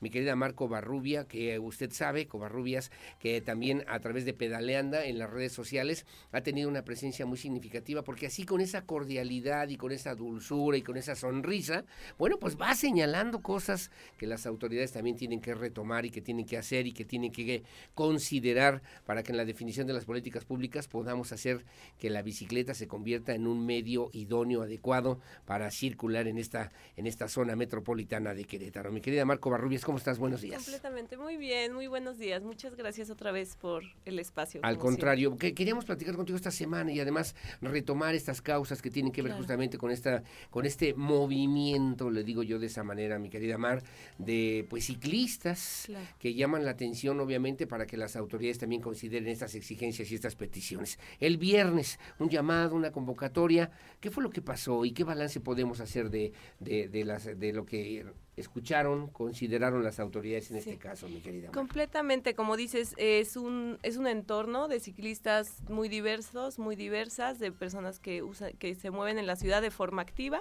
Esto es no motorizado. Eh, pues el, el viernes pasado se hizo una convocatoria en dos diferentes puntos, que fue enfrente de la sucursal de Tres Guerras, que está en prolongación Bernardo Quintana, y enfrente también de Centro Cívico. Sí. En estos dos puntos, lo que se hizo fue, por un lado, en Tres Guerras, eh, los compañeros del Norponiente estaban visibilizando el tema, este, poniendo un marcador, ¿no? Porque al final es un tema afectivo y para nosotras, nosotros como ciclistas, siempre se tienen que poner marcadores donde hubo siniestros, de manera eh, que decimos, no olvidamos, estamos atentas, atentos de lo que está sucediendo, estamos atentas, atentos de eh, si atiende o no la ambulancia, estamos atentas, atentos la, la condición de la ciclovía. Sí, sí, eh, y en otro lado estuvo en Centro Cívico, ahí estuve yo con otros otras compañeras y compañeros y ahí nuestro tema es únicamente visibilizar otra vez el tema de, de la violencia vial. Eh, fue, nos pusimos una, o sea, una marcha completamente pacífica, nos pusimos a sensibilizar el tema, nos pusimos a entregar eh, algunas de nuestras consignas a la gente que iba entrando. Lo sé, lo sé, lo sé. Este, pusimos algunos eh, pues, elementos educativos para, para sensibilizar de este tema. Nos dijeron que podíamos pasar a, este, a, a, a poner nuestras o sea, a, poner esto en, en, la explanada central, nada más que esperamos a las 9 de la mañana. Sí. Porque llegamos a la, digo, perdóname, llegamos a las 7, nos dijeron que esperamos a las 8. Esperamos a las 8 y a las 8 cierran el candado de la puerta principal. Ahí en el centro cívico. Ahí en el centro cívico, después de que nosotros con mucha tranquilidad habíamos dicho, nos interesa entrar. Sí, sí, claro. Exacto. Después eh, cambiaron la entrada, que de alguna forma para nosotros era importante visibilizar este el tema de Leopoldo, visibilizar el tema de los compañeros ciclistas en realidad en, en general. Entonces, unos se quedaron en la puerta principal, unos pocos, otros se movieron a la segunda puerta donde lo estaban eh, dejando ahora pasar a la gente, porque al final nuestro objetivo era es que la mayor cantidad de gente escuche nuestro mensaje y nuestra exigencia. Sí, sí, claro. Es una marcha pacífica. Exacto. Es una exigencia de ciudadanos. Exacto. Es una necesidad también que las autoridades, yo creo que tienen que aprender a escuchar, a ver y Completamente, ¿no? completamente, porque es un tema es un tema a nivel incidencia delictiva, si tú quieres, muy grave, del, o sea, del los homicidios que hay, 133 son dolosos, que ahorita hace unos días apenas celebrábamos que habían bajado los homicidios dolosos, pero tenemos por solo siniestro de siniestro de tránsito, homicidios culposos, el doble, 266. Entonces es un tema de incidencia delictiva también, es un tema de seguridad que nosotros también estamos pidiendo eh, seguridad, que la seguridad no es, o sea, como que pues los homicidios es una categoría en general, es incidencia delictiva, homicidios, y, parte de estos son siniestros viales. así es, Entonces, en esta dirección íbamos, este, y ya después nos, eh, nos movimos otra vez a la tercera entrada, otra vez poniendo nuestros papelitos, poniendo nuestras cartulinas, y pues ya, o sea, como pasa lo que pasa, un compañero le dan el acceso, a la hora que pasa, hay un video donde un servidor público que él estuvo desde el principio lo, lo detiene físicamente, que eso, sinceramente, pues ahorita estamos como un poco con esta tensión, que justo pues es petición de compañera, con esta tensión en el movimiento, pero sí creo que es importante, como dices, el tema serio de decir cómo estamos respondiendo a la protesta. Sí, claro. Cómo estamos eh, respondiendo a la gente que dice, oigan, disculpen, yo que vivo en Querétaro tengo este... este Oiga, ¿sería posible? Así, ¿no? Y es como, no, no sería posible, es como, pero por, o sea, como que, que ¿cómo, no? Es completamente desbalanceado, ¿no? Exacto, totalmente. Y después de ahí, pues ya se acerca alguien de Secretaría de Gobernación que se comprometió a ponerse en, en contacto con nosotras, nosotros ¿Y ya lo hizo? No lo ha hecho y se comprometieron a hacer un foro público donde se discutan las obras con todos los usuarios de la puerta. No, Tampoco. también solicitamos. Fue, hace ocho días. Fue, ajá, pero el fue el de fútbol ahorita y otras cosas importantes que hacer. Mi Exacto. Y como y mientras siguen ocurriendo siniestros. El día de ayer en Constituyentes que hemos metido ya varios oficios por ser un carril preferente sin nada de infraestructura que lo protege, atropellaron un ah, compañero. sí, sí, sí, sí, también. Entonces es como, como que darle el, pues la seriedad que tiene, decir cada día, la importancia, porque son vidas, cada día que nos esperemos, pasan más siniestros viales que pueden resultar en lesiones o en la muerte. Ahora, vamos caminando. El tema es eh, hacer esta movilización, esta convocatoria, solicitar de la manera más amable que nos puedan atender o que puedan atender estas exigencias, pero sí ha habido consecuentemente en resultados, si hay alguien que te diga, oye, espérame, mira, aquí ya está esto, mira, vamos a modificar, vamos a eh, cambiar, esto está bien. Por el momento, a partir de eso no hemos tenido contacto con nadie. Este, había una reunión que estábamos buscando con la agencia de, con la nueva agencia de movilidad. que eh, siendo el ICUT también siempre han sido muy, muy dispuestos eh, a reunirse con nosotros por parte de una coalición en la que formo parte y por ahí tenemos una, una reunión. Pero realmente a nivel municipal, que fue la exigencia, no hemos tenido eh, ese acercamiento. Tenemos otra vez, ayer subieron un video de el, cómo los camiones, los trailers de Tres Guerras siguen girando igual. Entonces, es decir, si, nada cambió. o sea, se murió don Leopoldo Ramírez Villa y nada cambió. Y nada cambió. Pintaron la ciclovía esa noche, que para nosotros fue como que por una, parte puedes decir, pon tú que agradezco el gesto, pero nos, o sea, rogamos por pintura en otros puntos y, y no sucede.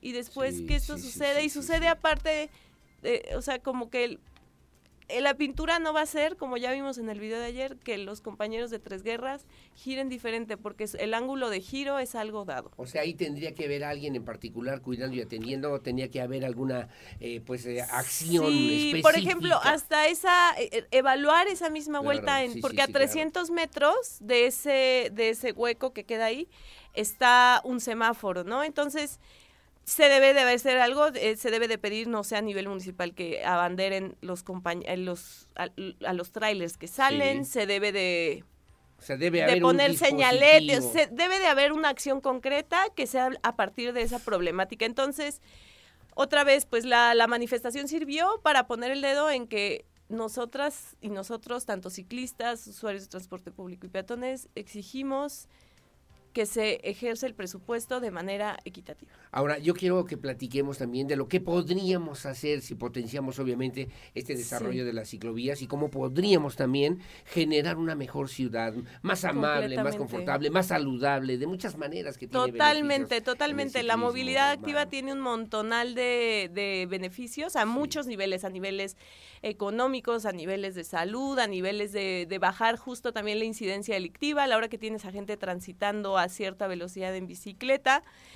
Y ahorita algo que está pasando con el tráfico es que está empujando a que haya más usuarios de la bicicleta, lo cual lo celebramos. Sí, sí, de verdad lo ves y es, es, es esperanzador decir, la gente está dispuesta a tomar la bicicleta, pero la gente mucha, o sea, ahorita la gente que estamos logrando que salga en bicicleta es un porcentaje muy bajo del potencial que tenemos como ciudad. que podríamos, Hay que volver a ver lo que pasó, por ejemplo, en Ciudad de México, que ahí fue justo gracias al empuje de muchos colectivos ciclistas. A partir del COVID se habilitó toda una serie de redes de ciclovías emergentes y subió un porcentaje como al doble, al triple de ciclistas. Entonces, aquí en Querétaro nos faltan dos años de contingencia vial. Ajá estamos muy a tiempo de poder hacer cosas que reduzcan el, tránsito inducido por el auto particular y que vuelvan más segura segura la, la, vía y estamos aparte extremadamente todavía más, más a tiempo porque ahorita se están manejando y se están presentando los presupuestos a nivel municipal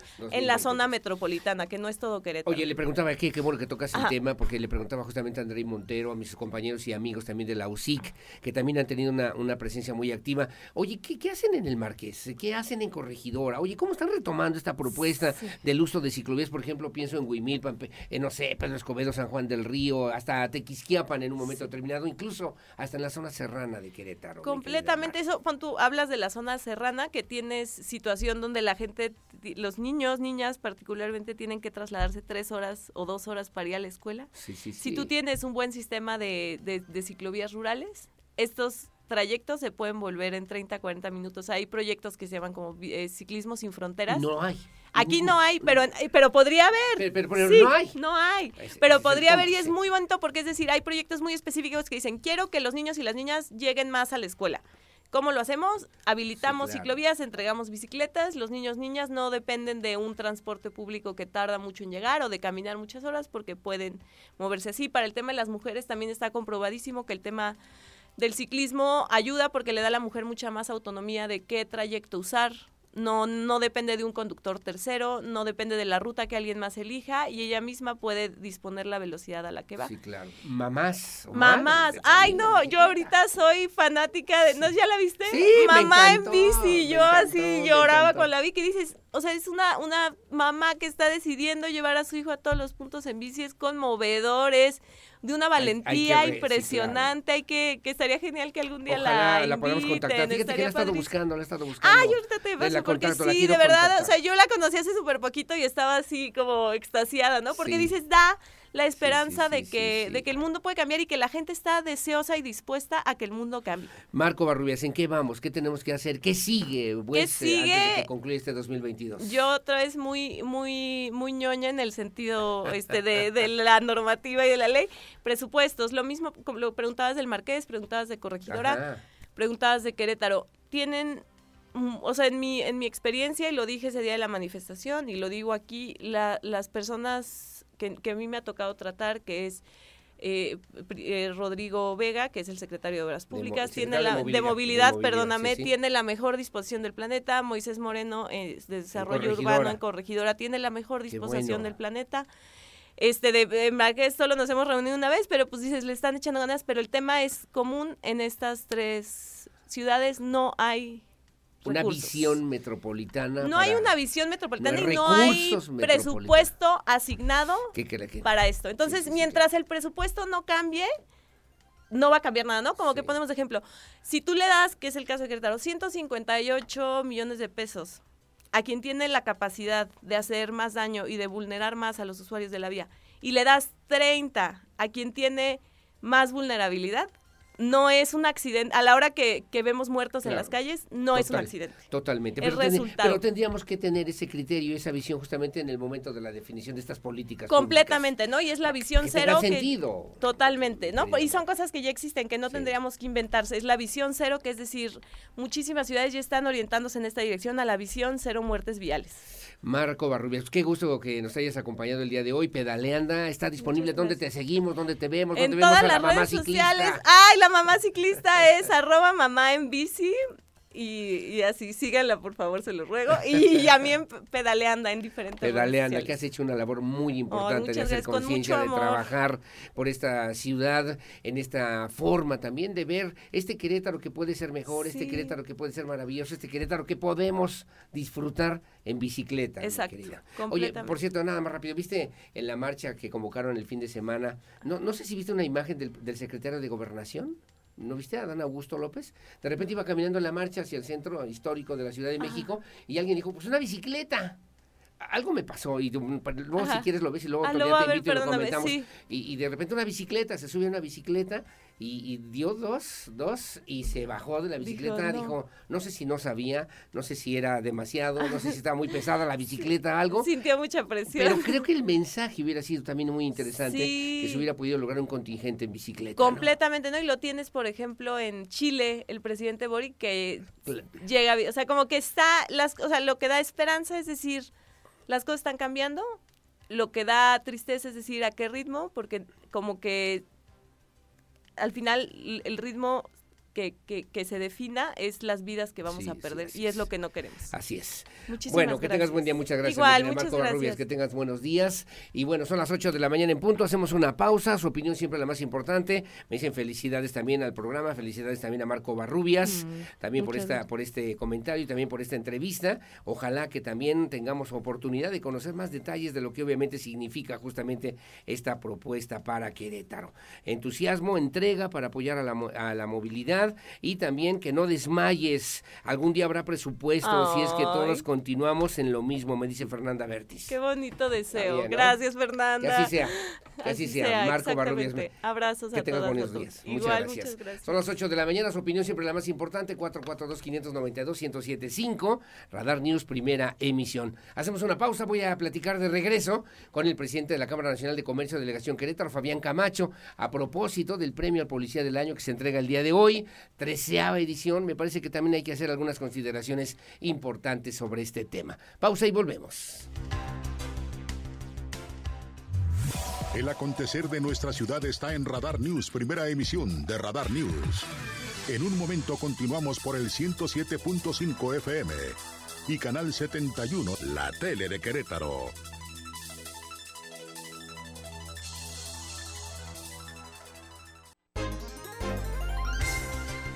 Bueno, muy amable, gracias. Son las 8 de la mañana con 9 minutos, 8 o 9. Está en la línea telefónica y le agradezco y le aprecio mucho al presidente de la Cámara Nacional de Comercio, Delegación Querétaro, Fabián Camacho.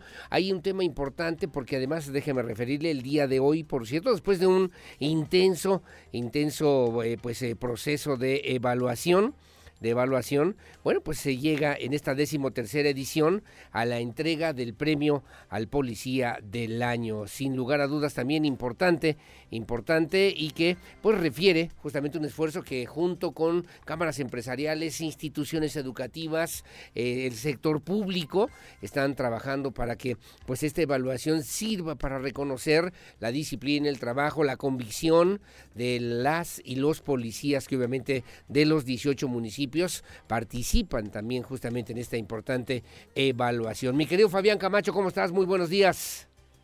Con el gran gusto de saludarte, mi estimadísimo Aurelio Peña, y por supuesto a través tuya a toda la gran audiencia de Radar News. Muy amable, muchas gracias, mi querido presidente, mi querido Fabián Camacho, por tomarnos la llamada. Bueno, preguntar, ¿qué, qué debe significar? Son tres ediciones del premio, del premio al policía del año. Han evolucionado, han cambiado los criterios, se mantienen algunas líneas, me parece importantes, fundamentales, principales, para que nosotros podamos hacer, digo nosotros, a través de estas cámaras empresariales, a través también de las universidades, hacer esta evaluación de quienes pueden ser reconocidos como los y las mejores policías en este Querétaro, mi querido Fabián. Sí, eh, pues sin duda eh, la, evolución del premio al policía ha, ido teniendo importantes elementos que durante estas tres ediciones se han considerado, Aurelio, y, vale la pena señalarlo. La Cámara de Comercio eh, forma parte de esta orquesta de buenas voluntades que tenemos aquí en Querétaro, sociedad civil, universidades, comerciantes, empresarios, cámaras, colegios que deciden sumarse. La Cámara simple y sencillamente pone la plataforma para poder llevar esta buena voluntad de reconocer a los hombres y a las mujeres con vocación de ser policía. Y parte de lo que ha distinguido en estas tres ediciones al premio al policía y que lo ha hecho avanzar ya durante los años ha sido eh, la claridad de los resultados, Aurelio, y en eso nos apoyan muchísimo las universidades. Hoy en día son eh, 11 instituciones de educación superior quienes ponen a disposición de este premio a sus eh, comunidades académicas, a sus profesores y profesoras, quienes en diferentes disciplinas son quienes ejecutan las, las evaluaciones y quienes llevan cada uno de los resultados que finalmente son los que se promedian para poder tener la ponderación del primero. Y en esta ocasión fueron 390, digamos del primero hasta el 390 de acuerdo a las calificaciones. Y lo que te podría decir es que e, es, eso, la, la manera en que las universidades han ido buscando la mejora continua para que cada vez y cada edición podamos ir teniendo a los mejores hombres y a las mejores eh, mujeres como policías. Oye, oye Fabián, ahí me llama mucho la atención porque hay 390 personas, policías inscritos por lo menos en este proceso. ¿Y cuáles son, cómo se dan, cómo se establecen los criterios de evaluación? Me comentabas también hay universidades que participan junto con sus comunidades universitarias para pues hacer que esta evaluación realmente sea una evaluación efectiva, mi querido Fabián. Sin duda, fíjate que son eh, diferentes evaluaciones, eh, atraviesa desde la parte de conocimientos generales, conocimientos de los reglamentos y las normas que los policías tienen que conocer, eh, acondicionamiento físico, que es un elemento también importante. Hay una evaluación, mi querido Aurelio, que también se contempla, que es una evaluación 360 grados, en donde se genera una entrevista a familiares, a vecinos, se va a las colonias donde viven eh, los policías con la finalidad de reconocer que también sean, además de buenos profesionales, buenos ciudadanos. Y hay una evaluación que en lo particular a mí me, me, me, complace mucho ver la, el profesionalismo de los policías, que es la evaluación que se desarrolla en torno a que los policías tienen que presentar un proyecto de mejora para su corporación. Entonces ahí podemos ver a los policías que preparan un proyecto, lo presentan de acuerdo a objetivos, a metas e incluso a presupuesto y bueno, esto te habla de que sin lugar a dudas eh, en Querétaro, en todo el estado, las 23 corporaciones, las municipales y las estatales, tienen elementos altamente preparados. Para nosotros es un gran orgullo decir que eh, gran parte de los eh, elementos que participan, no solo con licenciatura, mi querido Aurelio, sino con maestría y muchos de ellos ya estudiando otro tipo de especialidades. Sin duda, sin duda alguna, y que obviamente pues representa y significa un gran reto desde el punto de vista social, académico, incluso hasta familiar, si no lo tienes inconveniente, mi querido Fabián Camacho, y te debo preguntar cuántos hombres, cuántas mujeres, de qué corporaciones participaron en este décimo tercer, en esta décimo tercera edición mi querido Fabián.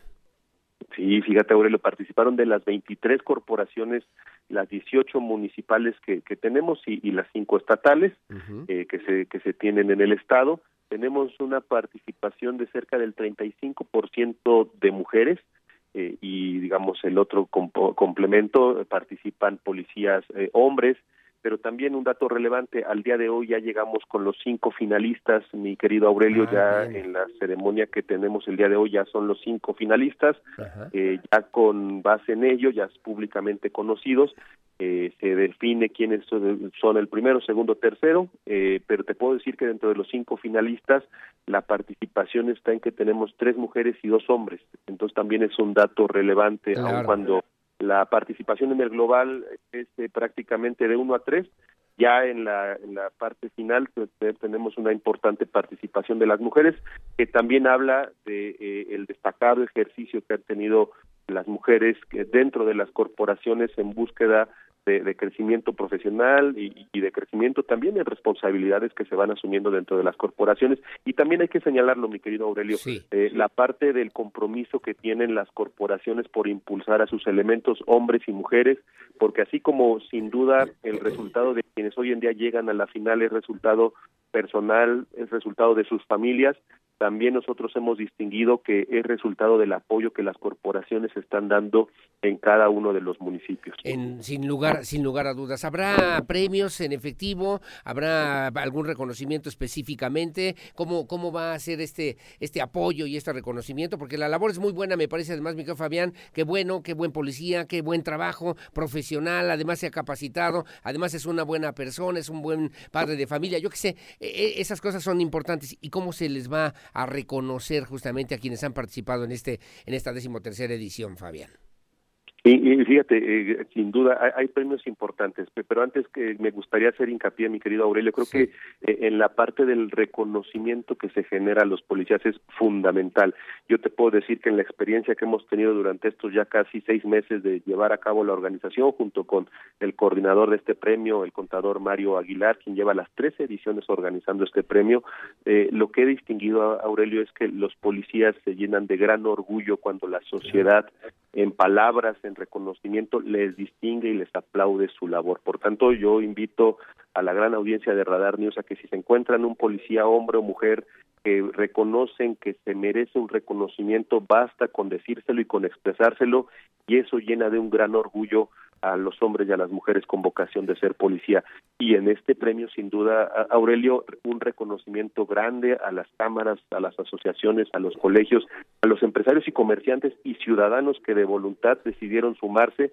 Se lograron juntar más de 100 premios, Aurelio. Entonces estaremos premiando a más de la una tercera parte de los eh, registrados en esta edición los principales premios, todos son relevantes, pero para poner una escala, el primer lugar se va a llevar una casa, el segundo lugar un automóvil, tercer lugar una motocicleta, además de becas que las universidades están otorgando para que no solo los policías que participan, sino también sus familias puedan seguir este proceso de formación y de educación y muchos otros elementos que complementan premios que la, la, sociedad civil en Querétaro se ha decidido sumar, Aurelio. Sí, claro. Y tú, y tú lo dijiste en algún momento porque la idea es conformar, es consolidar justamente y tener la mejor policía, tener además en este sentido las mejores condiciones para que puedan realizar su trabajo y estén siempre garantes de esta seguridad que también reclamamos las y los ciudadanos. Ya podemos saber quiénes son esos cinco, esos cinco, pues eh, por lo menos nominados para ser finalistas en este certamen, mi querido, mi querido Fabián.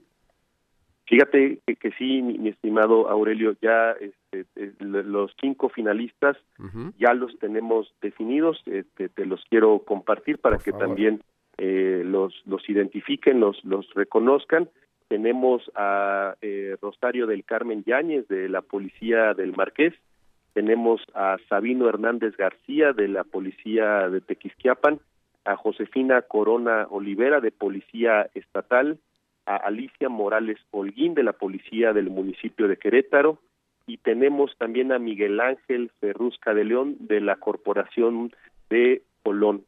Entonces son ellos y ellas los cinco finalistas. Tenemos de Policía Estatal, tenemos de eh, Policía del municipio de Querétaro y de la zona metropolitana en el Marqués, Xquiapan y Colón. Una intensa, una intensa evaluación de 390 aproximadamente que se inscribieron durante estos casi seis meses de evaluaciones continuas, permanentes, presentaciones, entrevistas y demás situaciones que obviamente son importantes para llegar a estos cinco policías, que son eh, tres, eh, tres mujeres, dos hombres, y que bueno, pues dispuestos, ahí está viendo usted las evaluaciones, estás viendo las imágenes, mi querido, mi querido Fabián. No sencillo, ¿eh? No sencillo porque obviamente pues requiere también de toda una estrategia y requiere todo un procedimiento permanente y puntual, transparente y claro de evaluación para pues decidir quiénes son las y los mejores policías en este 2022 así reconocidos, mi querido Fabián.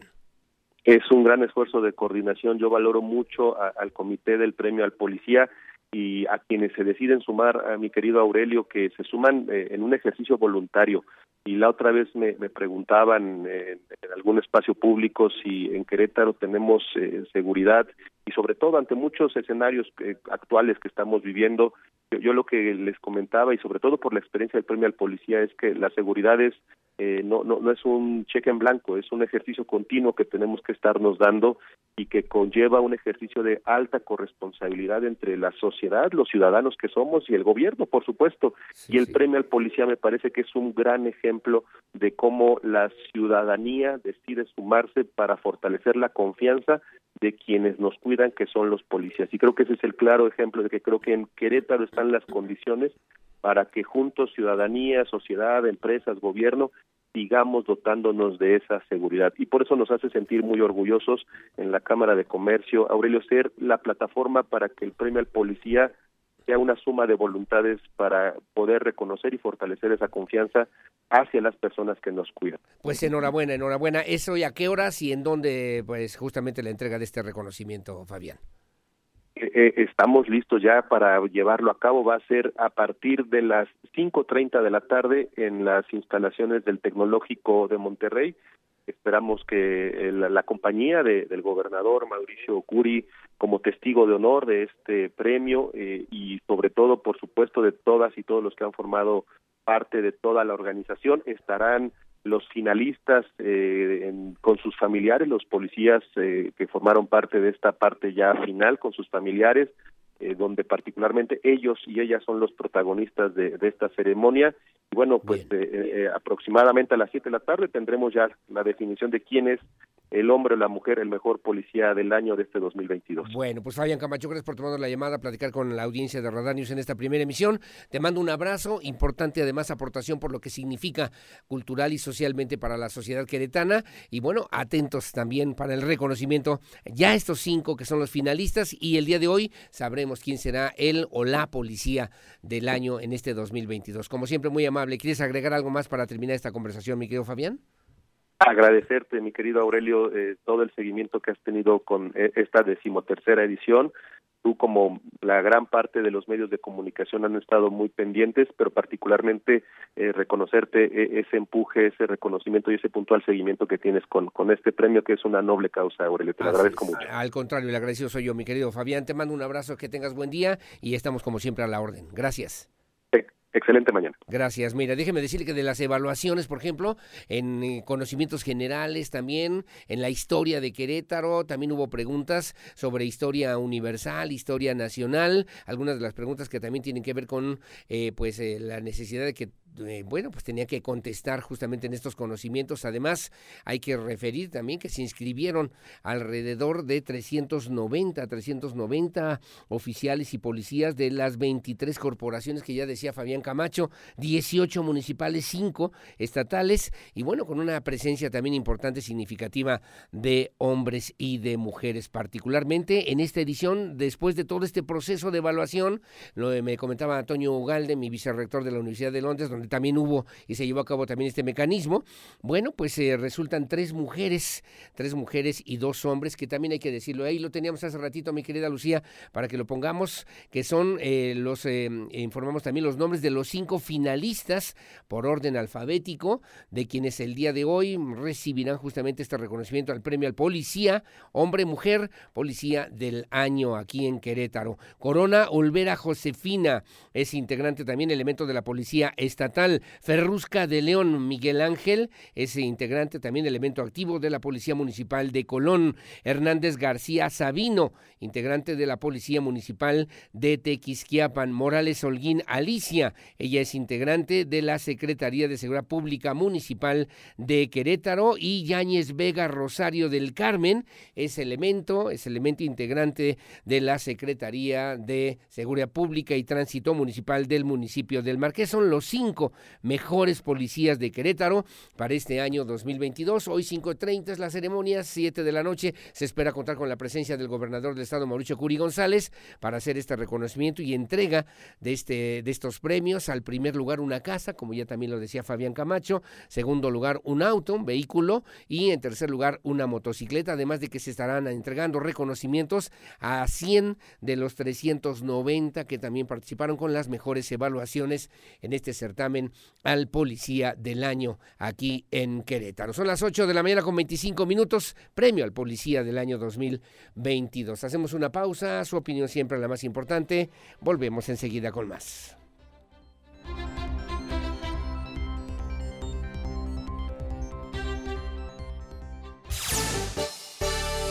Gracias, las 8 de la mañana con 32 minutos, 8.32, el secretario de Desarrollo Sustentable, Marco del Prete Tercero, informó que el Aeropuerto Internacional de Querétaro, a finales de este 2022, espera una afluencia de un millón, llegar a la afluencia total de un millón doscientos mil pasajeros. Con esto se podría superar, dijo también el funcionario estatal, el número de pasajeros que se tenía en el 2019, año previo a la pandemia, y que sigue obviamente en un desarrollo importante logístico desde la perspectiva incluso nacional e internacional, el aeropuerto, el aeropuerto de Querétaro. Andrea Martínez platicó con Marco del Preti y esto fue lo que le dijo. El Aeropuerto Internacional de Querétaro podría superar el número de pasajeros que se tenían en el 2019, año previo a la pandemia, en donde se habían registrado 1.192.000 pasajeros, informó el secretario de Desarrollo Sustentable Estatal, Marco del Prete III. Indicó que a finales de este 2022 se espera llegar a una afluencia de 1.200.000 pasajeros. Además, indicó que al corte de octubre pasado ya se había alcanzado el millón de usuarios que vuelan desde Querétaro a otros destinos nacionales e internacionales. En octubre ya llevamos casi el millón de pasajeros. Al cierre de octubre eran 908 mil pasajeros. Estamos este, estimando que probablemente para el cierre de este año cerremos este, con un millón doscientos mil pasajeros. Un punto importante es que empiezan, eh, Aeroméxico ya anunció que retoma los, retoma los vuelos a Monterrey.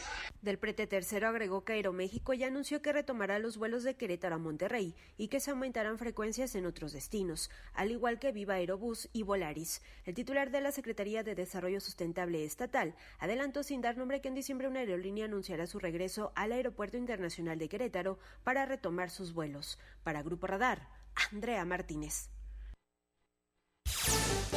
Bueno, muy amable, gracias. La reactivación económica, ¿no? Después de dos años de pandemia, urgente todavía, urgente para muchos, incluso retomar vuelos que ya había desde Querétaro a otros destinos desde el 2019 y que, por ejemplo, este vuelo Querétaro-Monterrey, vuelo directo, ida y vuelta, diario, por cierto, bueno, pues eh, sin lugar a dudas, así como otros, representa una alternativa importante para el desarrollo, el desarrollo económico. Bueno, vamos a un tema municipal. Ayer la señora Araí Domínguez, ella es presidenta del sistema municipal de la esposa, pues, de Luis Nava, bueno, pues anunció anunció, eh, anunció la presentación del programa Festival de la Alegría, que bueno, pues se instalará con una pista de hielo, habrá también un tobogán, un tobogán de hielo, se organizarán además posadas en cada una de las delegaciones municipales para festejar justamente estas fiestas de diciembre, estas fiestas de diciembre. Estuvo acompañada ahí con el alcalde Luis Nava Guerrero y bueno, también anunciaron que se va a decorar, a decorar eh, con diversas actividades eh, que se van a realizar, que fueron además planeadas para que las familias que queretanas vivan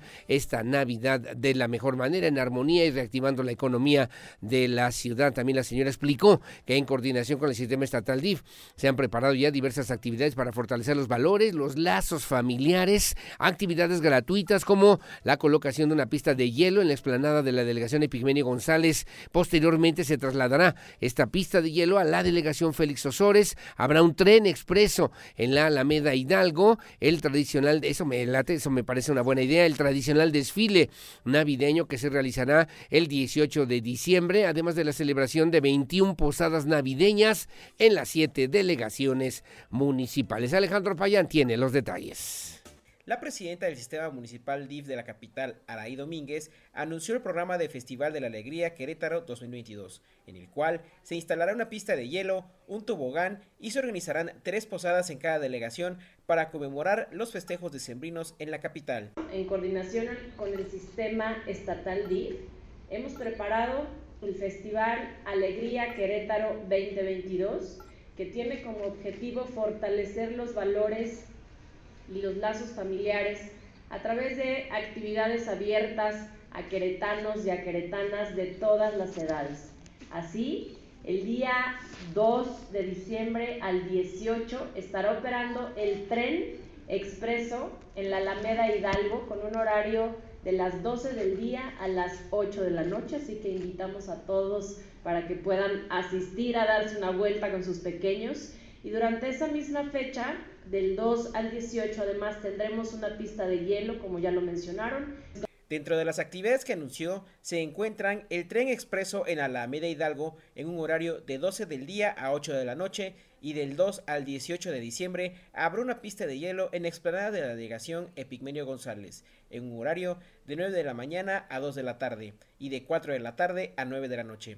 La pista se instalará posteriormente en explanada de la delegación Félix Osores Sotomayor del 22 de diciembre al 8 de enero en el mismo horario. Además, el 18 de diciembre se realizará en punto de las 7 de la noche el mega desfile a partir de la Avenida Constituyentes en esquina con Ejército Republicano hasta Constituyentes terminando en Ezequiel Montes.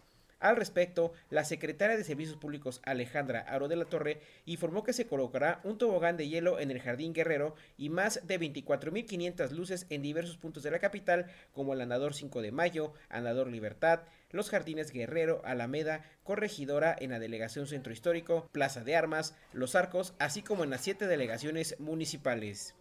Para Grupo Radar, Alejandro Payán. Bueno, gracias Alejandro Payán, las 8.38. Es un tobogán de hielo, pues es un, tobogán gigantesco de 6 metros de altura. Será en el Jardín Guerrero. Estará también funcionando de manera gratuita a partir del 5 de diciembre al 7 de enero. Se adornarán también con más de 15.450 plantas de Nochebuenas. Noches Buenas, los principales jardines y plazas públicas de la capital queretana. Refería también Alejandro, como ya lo señalaba también mi compañero Alejandro Payán. Y también la Secretaría de la Cultura o la también estará realizando más de 60 actividades en diferentes recintos, en las siete delegaciones entre el 8 y el 17 de diciembre. Todo el eh, calendario de actividades estará disponible a través de la página de internet del municipio de Querétaro. Por ejemplo, el viaje navideño de realidad virtual, que, bueno, Tere García Besnel le ha dado gran importancia, relevancia. Pastorelas, conciertos, proyección de cortometrajes, talleres, espectáculos circenses, danza folclórica, además de posadas y villancicos navideños desde el 8 al 17 de diciembre como parte de las actividades que también estará realizando la Secretaría de Cultura del municipio de Querétaro. Bueno, y en estas fiestas de Navidad, pues también hay que tocarse el corazón, ¿no? ¿Por qué? Porque han detectado las autoridades municipales, el otro día lo comentamos en este espacio informativo, una persona con estas bajas temperaturas, literalmente desnudo, con muy poca ropa, sin ropa en el torso, por lo menos, en el dorso, y que pues eh, las autoridades municipales han detectado hasta 55 personas que pues tienen que pernoctar en la vía pública, principalmente en el centro histórico y en las inmediaciones. El titular de la Unidad Municipal de Protección Civil, Francisco Ramírez, señaló que estas personas, a estas personas se les invita pues a que puedan acudir, que los puedan llevar a los albergues. Muchos de ellos padecen de sus facultades mentales, también los pueden llevar al albergue Yempatí, aunque muchos incluso pues no aceptan o deciden continuar en la vía pública, porque obviamente también tienen que ir sin haber ingerido bebidas alcohólicas o de otra naturaleza y de repente pues la realidad se vuelve verdaderamente dramática, ¿no? Para estas personas, hasta 55 personas que deambulan en la vía pública aquí en la capital queretana. También Alejandro Payán tiene los detalles.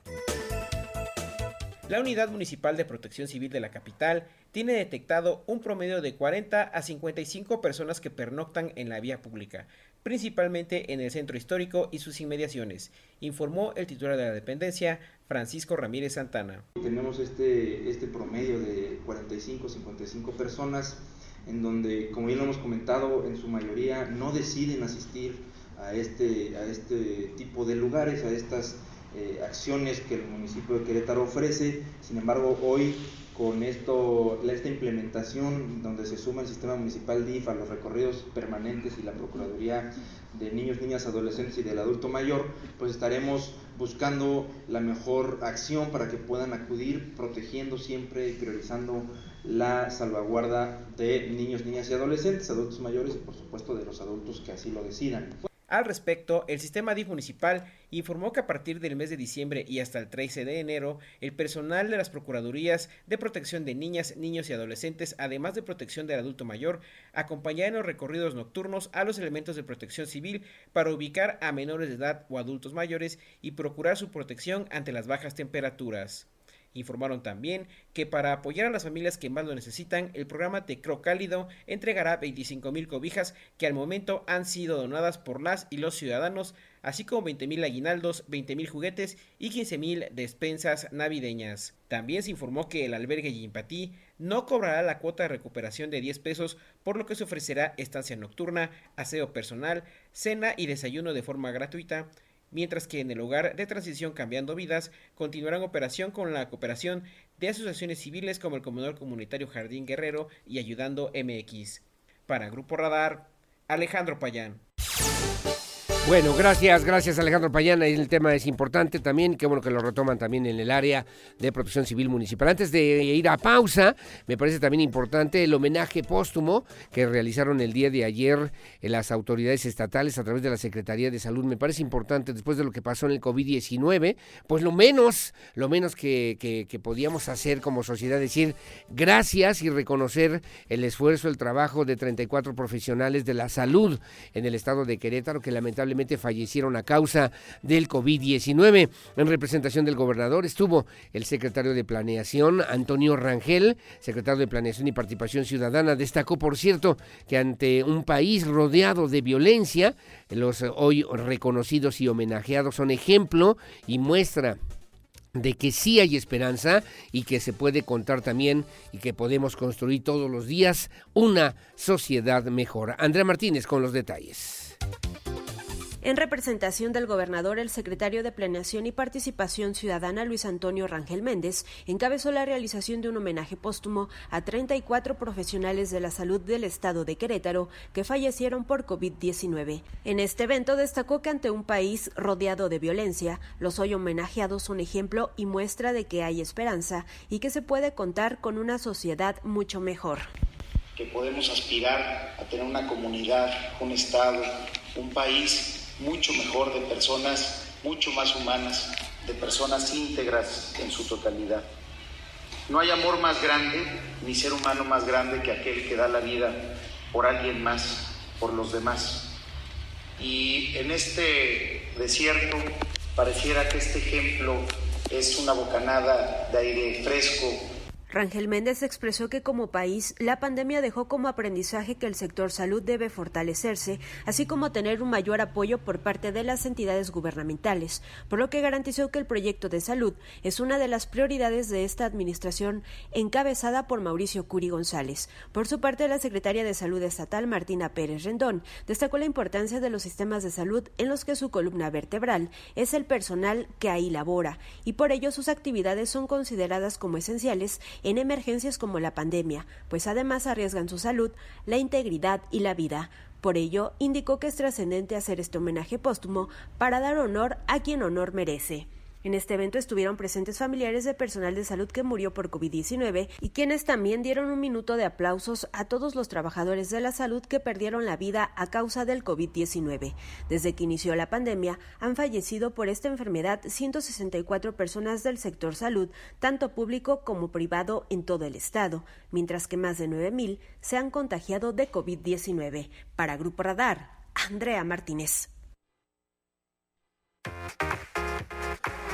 Bueno, gracias, gracias Andrea Martínez. 8.45 de la mañana.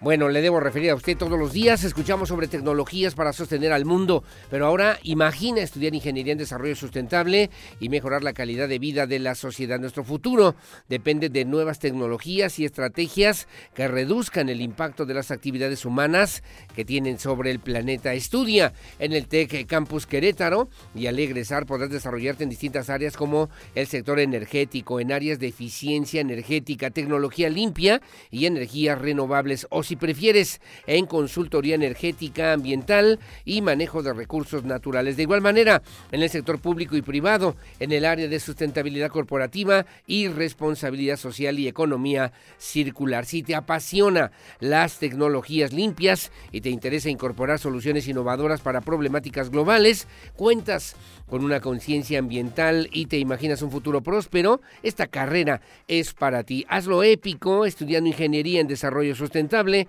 en el TEC Campus Querétaro.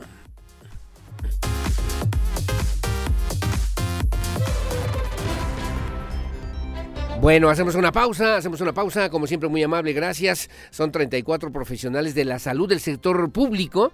Había que ponerles una, un reconocimiento, ¿no? Había que hacer, yo digo, una, una placa, después de que pasan las cosas, ¿no? Una placa, un monumento, un reconocimiento permanente, para que no se nos olviden los nombres de estos 34 profesionales de la salud que se murieron para salvar la vida de otros a causa del COVID-19. Mínimo mínimo, mínimo. Y luego lo otro, son 164 en total de instituciones públicas y privadas que también perdieron la vida en esta misma pandemia por COVID-19. Reconocimientos habrá que hacerlo y tomarlos siempre en cuenta porque dieron su vida para que nosotros hoy por hoy estemos aquí, estemos haciendo lo que tenemos que hacer todos los días como si no pasara nada, cuando ellos, ellos perdieron lo más importante que tenían, que era su propia vida. 8.47, la pausa. La pausa, yo regreso enseguida con más comentarios y demás aquí en Radar News, primera emisión. Volvemos. Porque siempre estamos cerca de ti. Síguenos en nuestras redes sociales. En Facebook, Radar News Querétaro. En Instagram, arroba Radar News 1075 FM. En Twitter, arroba Radar News 1075 Canal 71, la tele de Querétaro. Radar. Bueno, muy amable, gracias a mis amigos taxistas, a don, eh, a don, a mi querido Eder Maciel, muy amable, gracias a don Orlando Cumplido, igualmente, que nos hace favor de sintonizarnos, a Marta Alicia Hernández, saludos, al Monero Carvajal, a mi querido Leonardo Favela, que milanesas, muy amable, gracias, saludos, Abrazo a Lenny Robledo igualmente que también nos hace favor de comunicarse con nosotros, bueno, de comentar y bueno, atentos, atentos a Lupita Mendoza, ya le decía ahí en Corregidor, Andrei Montero igual, muchos saludos a don Pedro Alberto Rodríguez, que bueno, el niño estaba un poquito enfermo, el nieto, el nietito, usted también cuídese, don Pedro Alberto, por favor, por favor, para que eh, pues estemos atentos. Bueno, ¿qué hay en los comentarios para el día de hoy? Déjeme decirle también a usted. Em, me dicen buenos días. Oiga, lo de Lucha Villa, también estuvo en Lagunilla Mi Barrio, en Lagunilla Mi Barrio, una película que hizo con Manolo Fábregas allá en Tepito, sí, claro, y con Héctor Suárez. Héctor Suárez, que en paz descanse, ¿no? Bueno, pues ahí estamos, gracias, lo comentamos, gracias solo para contestarle a la persona que dice que se pasan de lanza a los taxistas, algunos, me dicen también eh, amigos taxistas, trabajadores del volante, algunos dice y otros somos conscientes, trabajamos pues siendo conscientes con el precio, pero también, ¿por qué no se quejan de otras aplicaciones como Uber o Didi, que cuando tienen sus tarifas dinámicas son cobros excesivos? También entonces yo digo que aquí hay de las dos, de dos lados. No hay que generalizar que solamente son los taxistas amarillos y ahorita los precios de las aplicaciones se disparan casi al triple en costo normal. Es mi humilde opinión, mi humilde comentario. Saludos, gracias, buenos días. Bueno, paso el comentario, ahí está.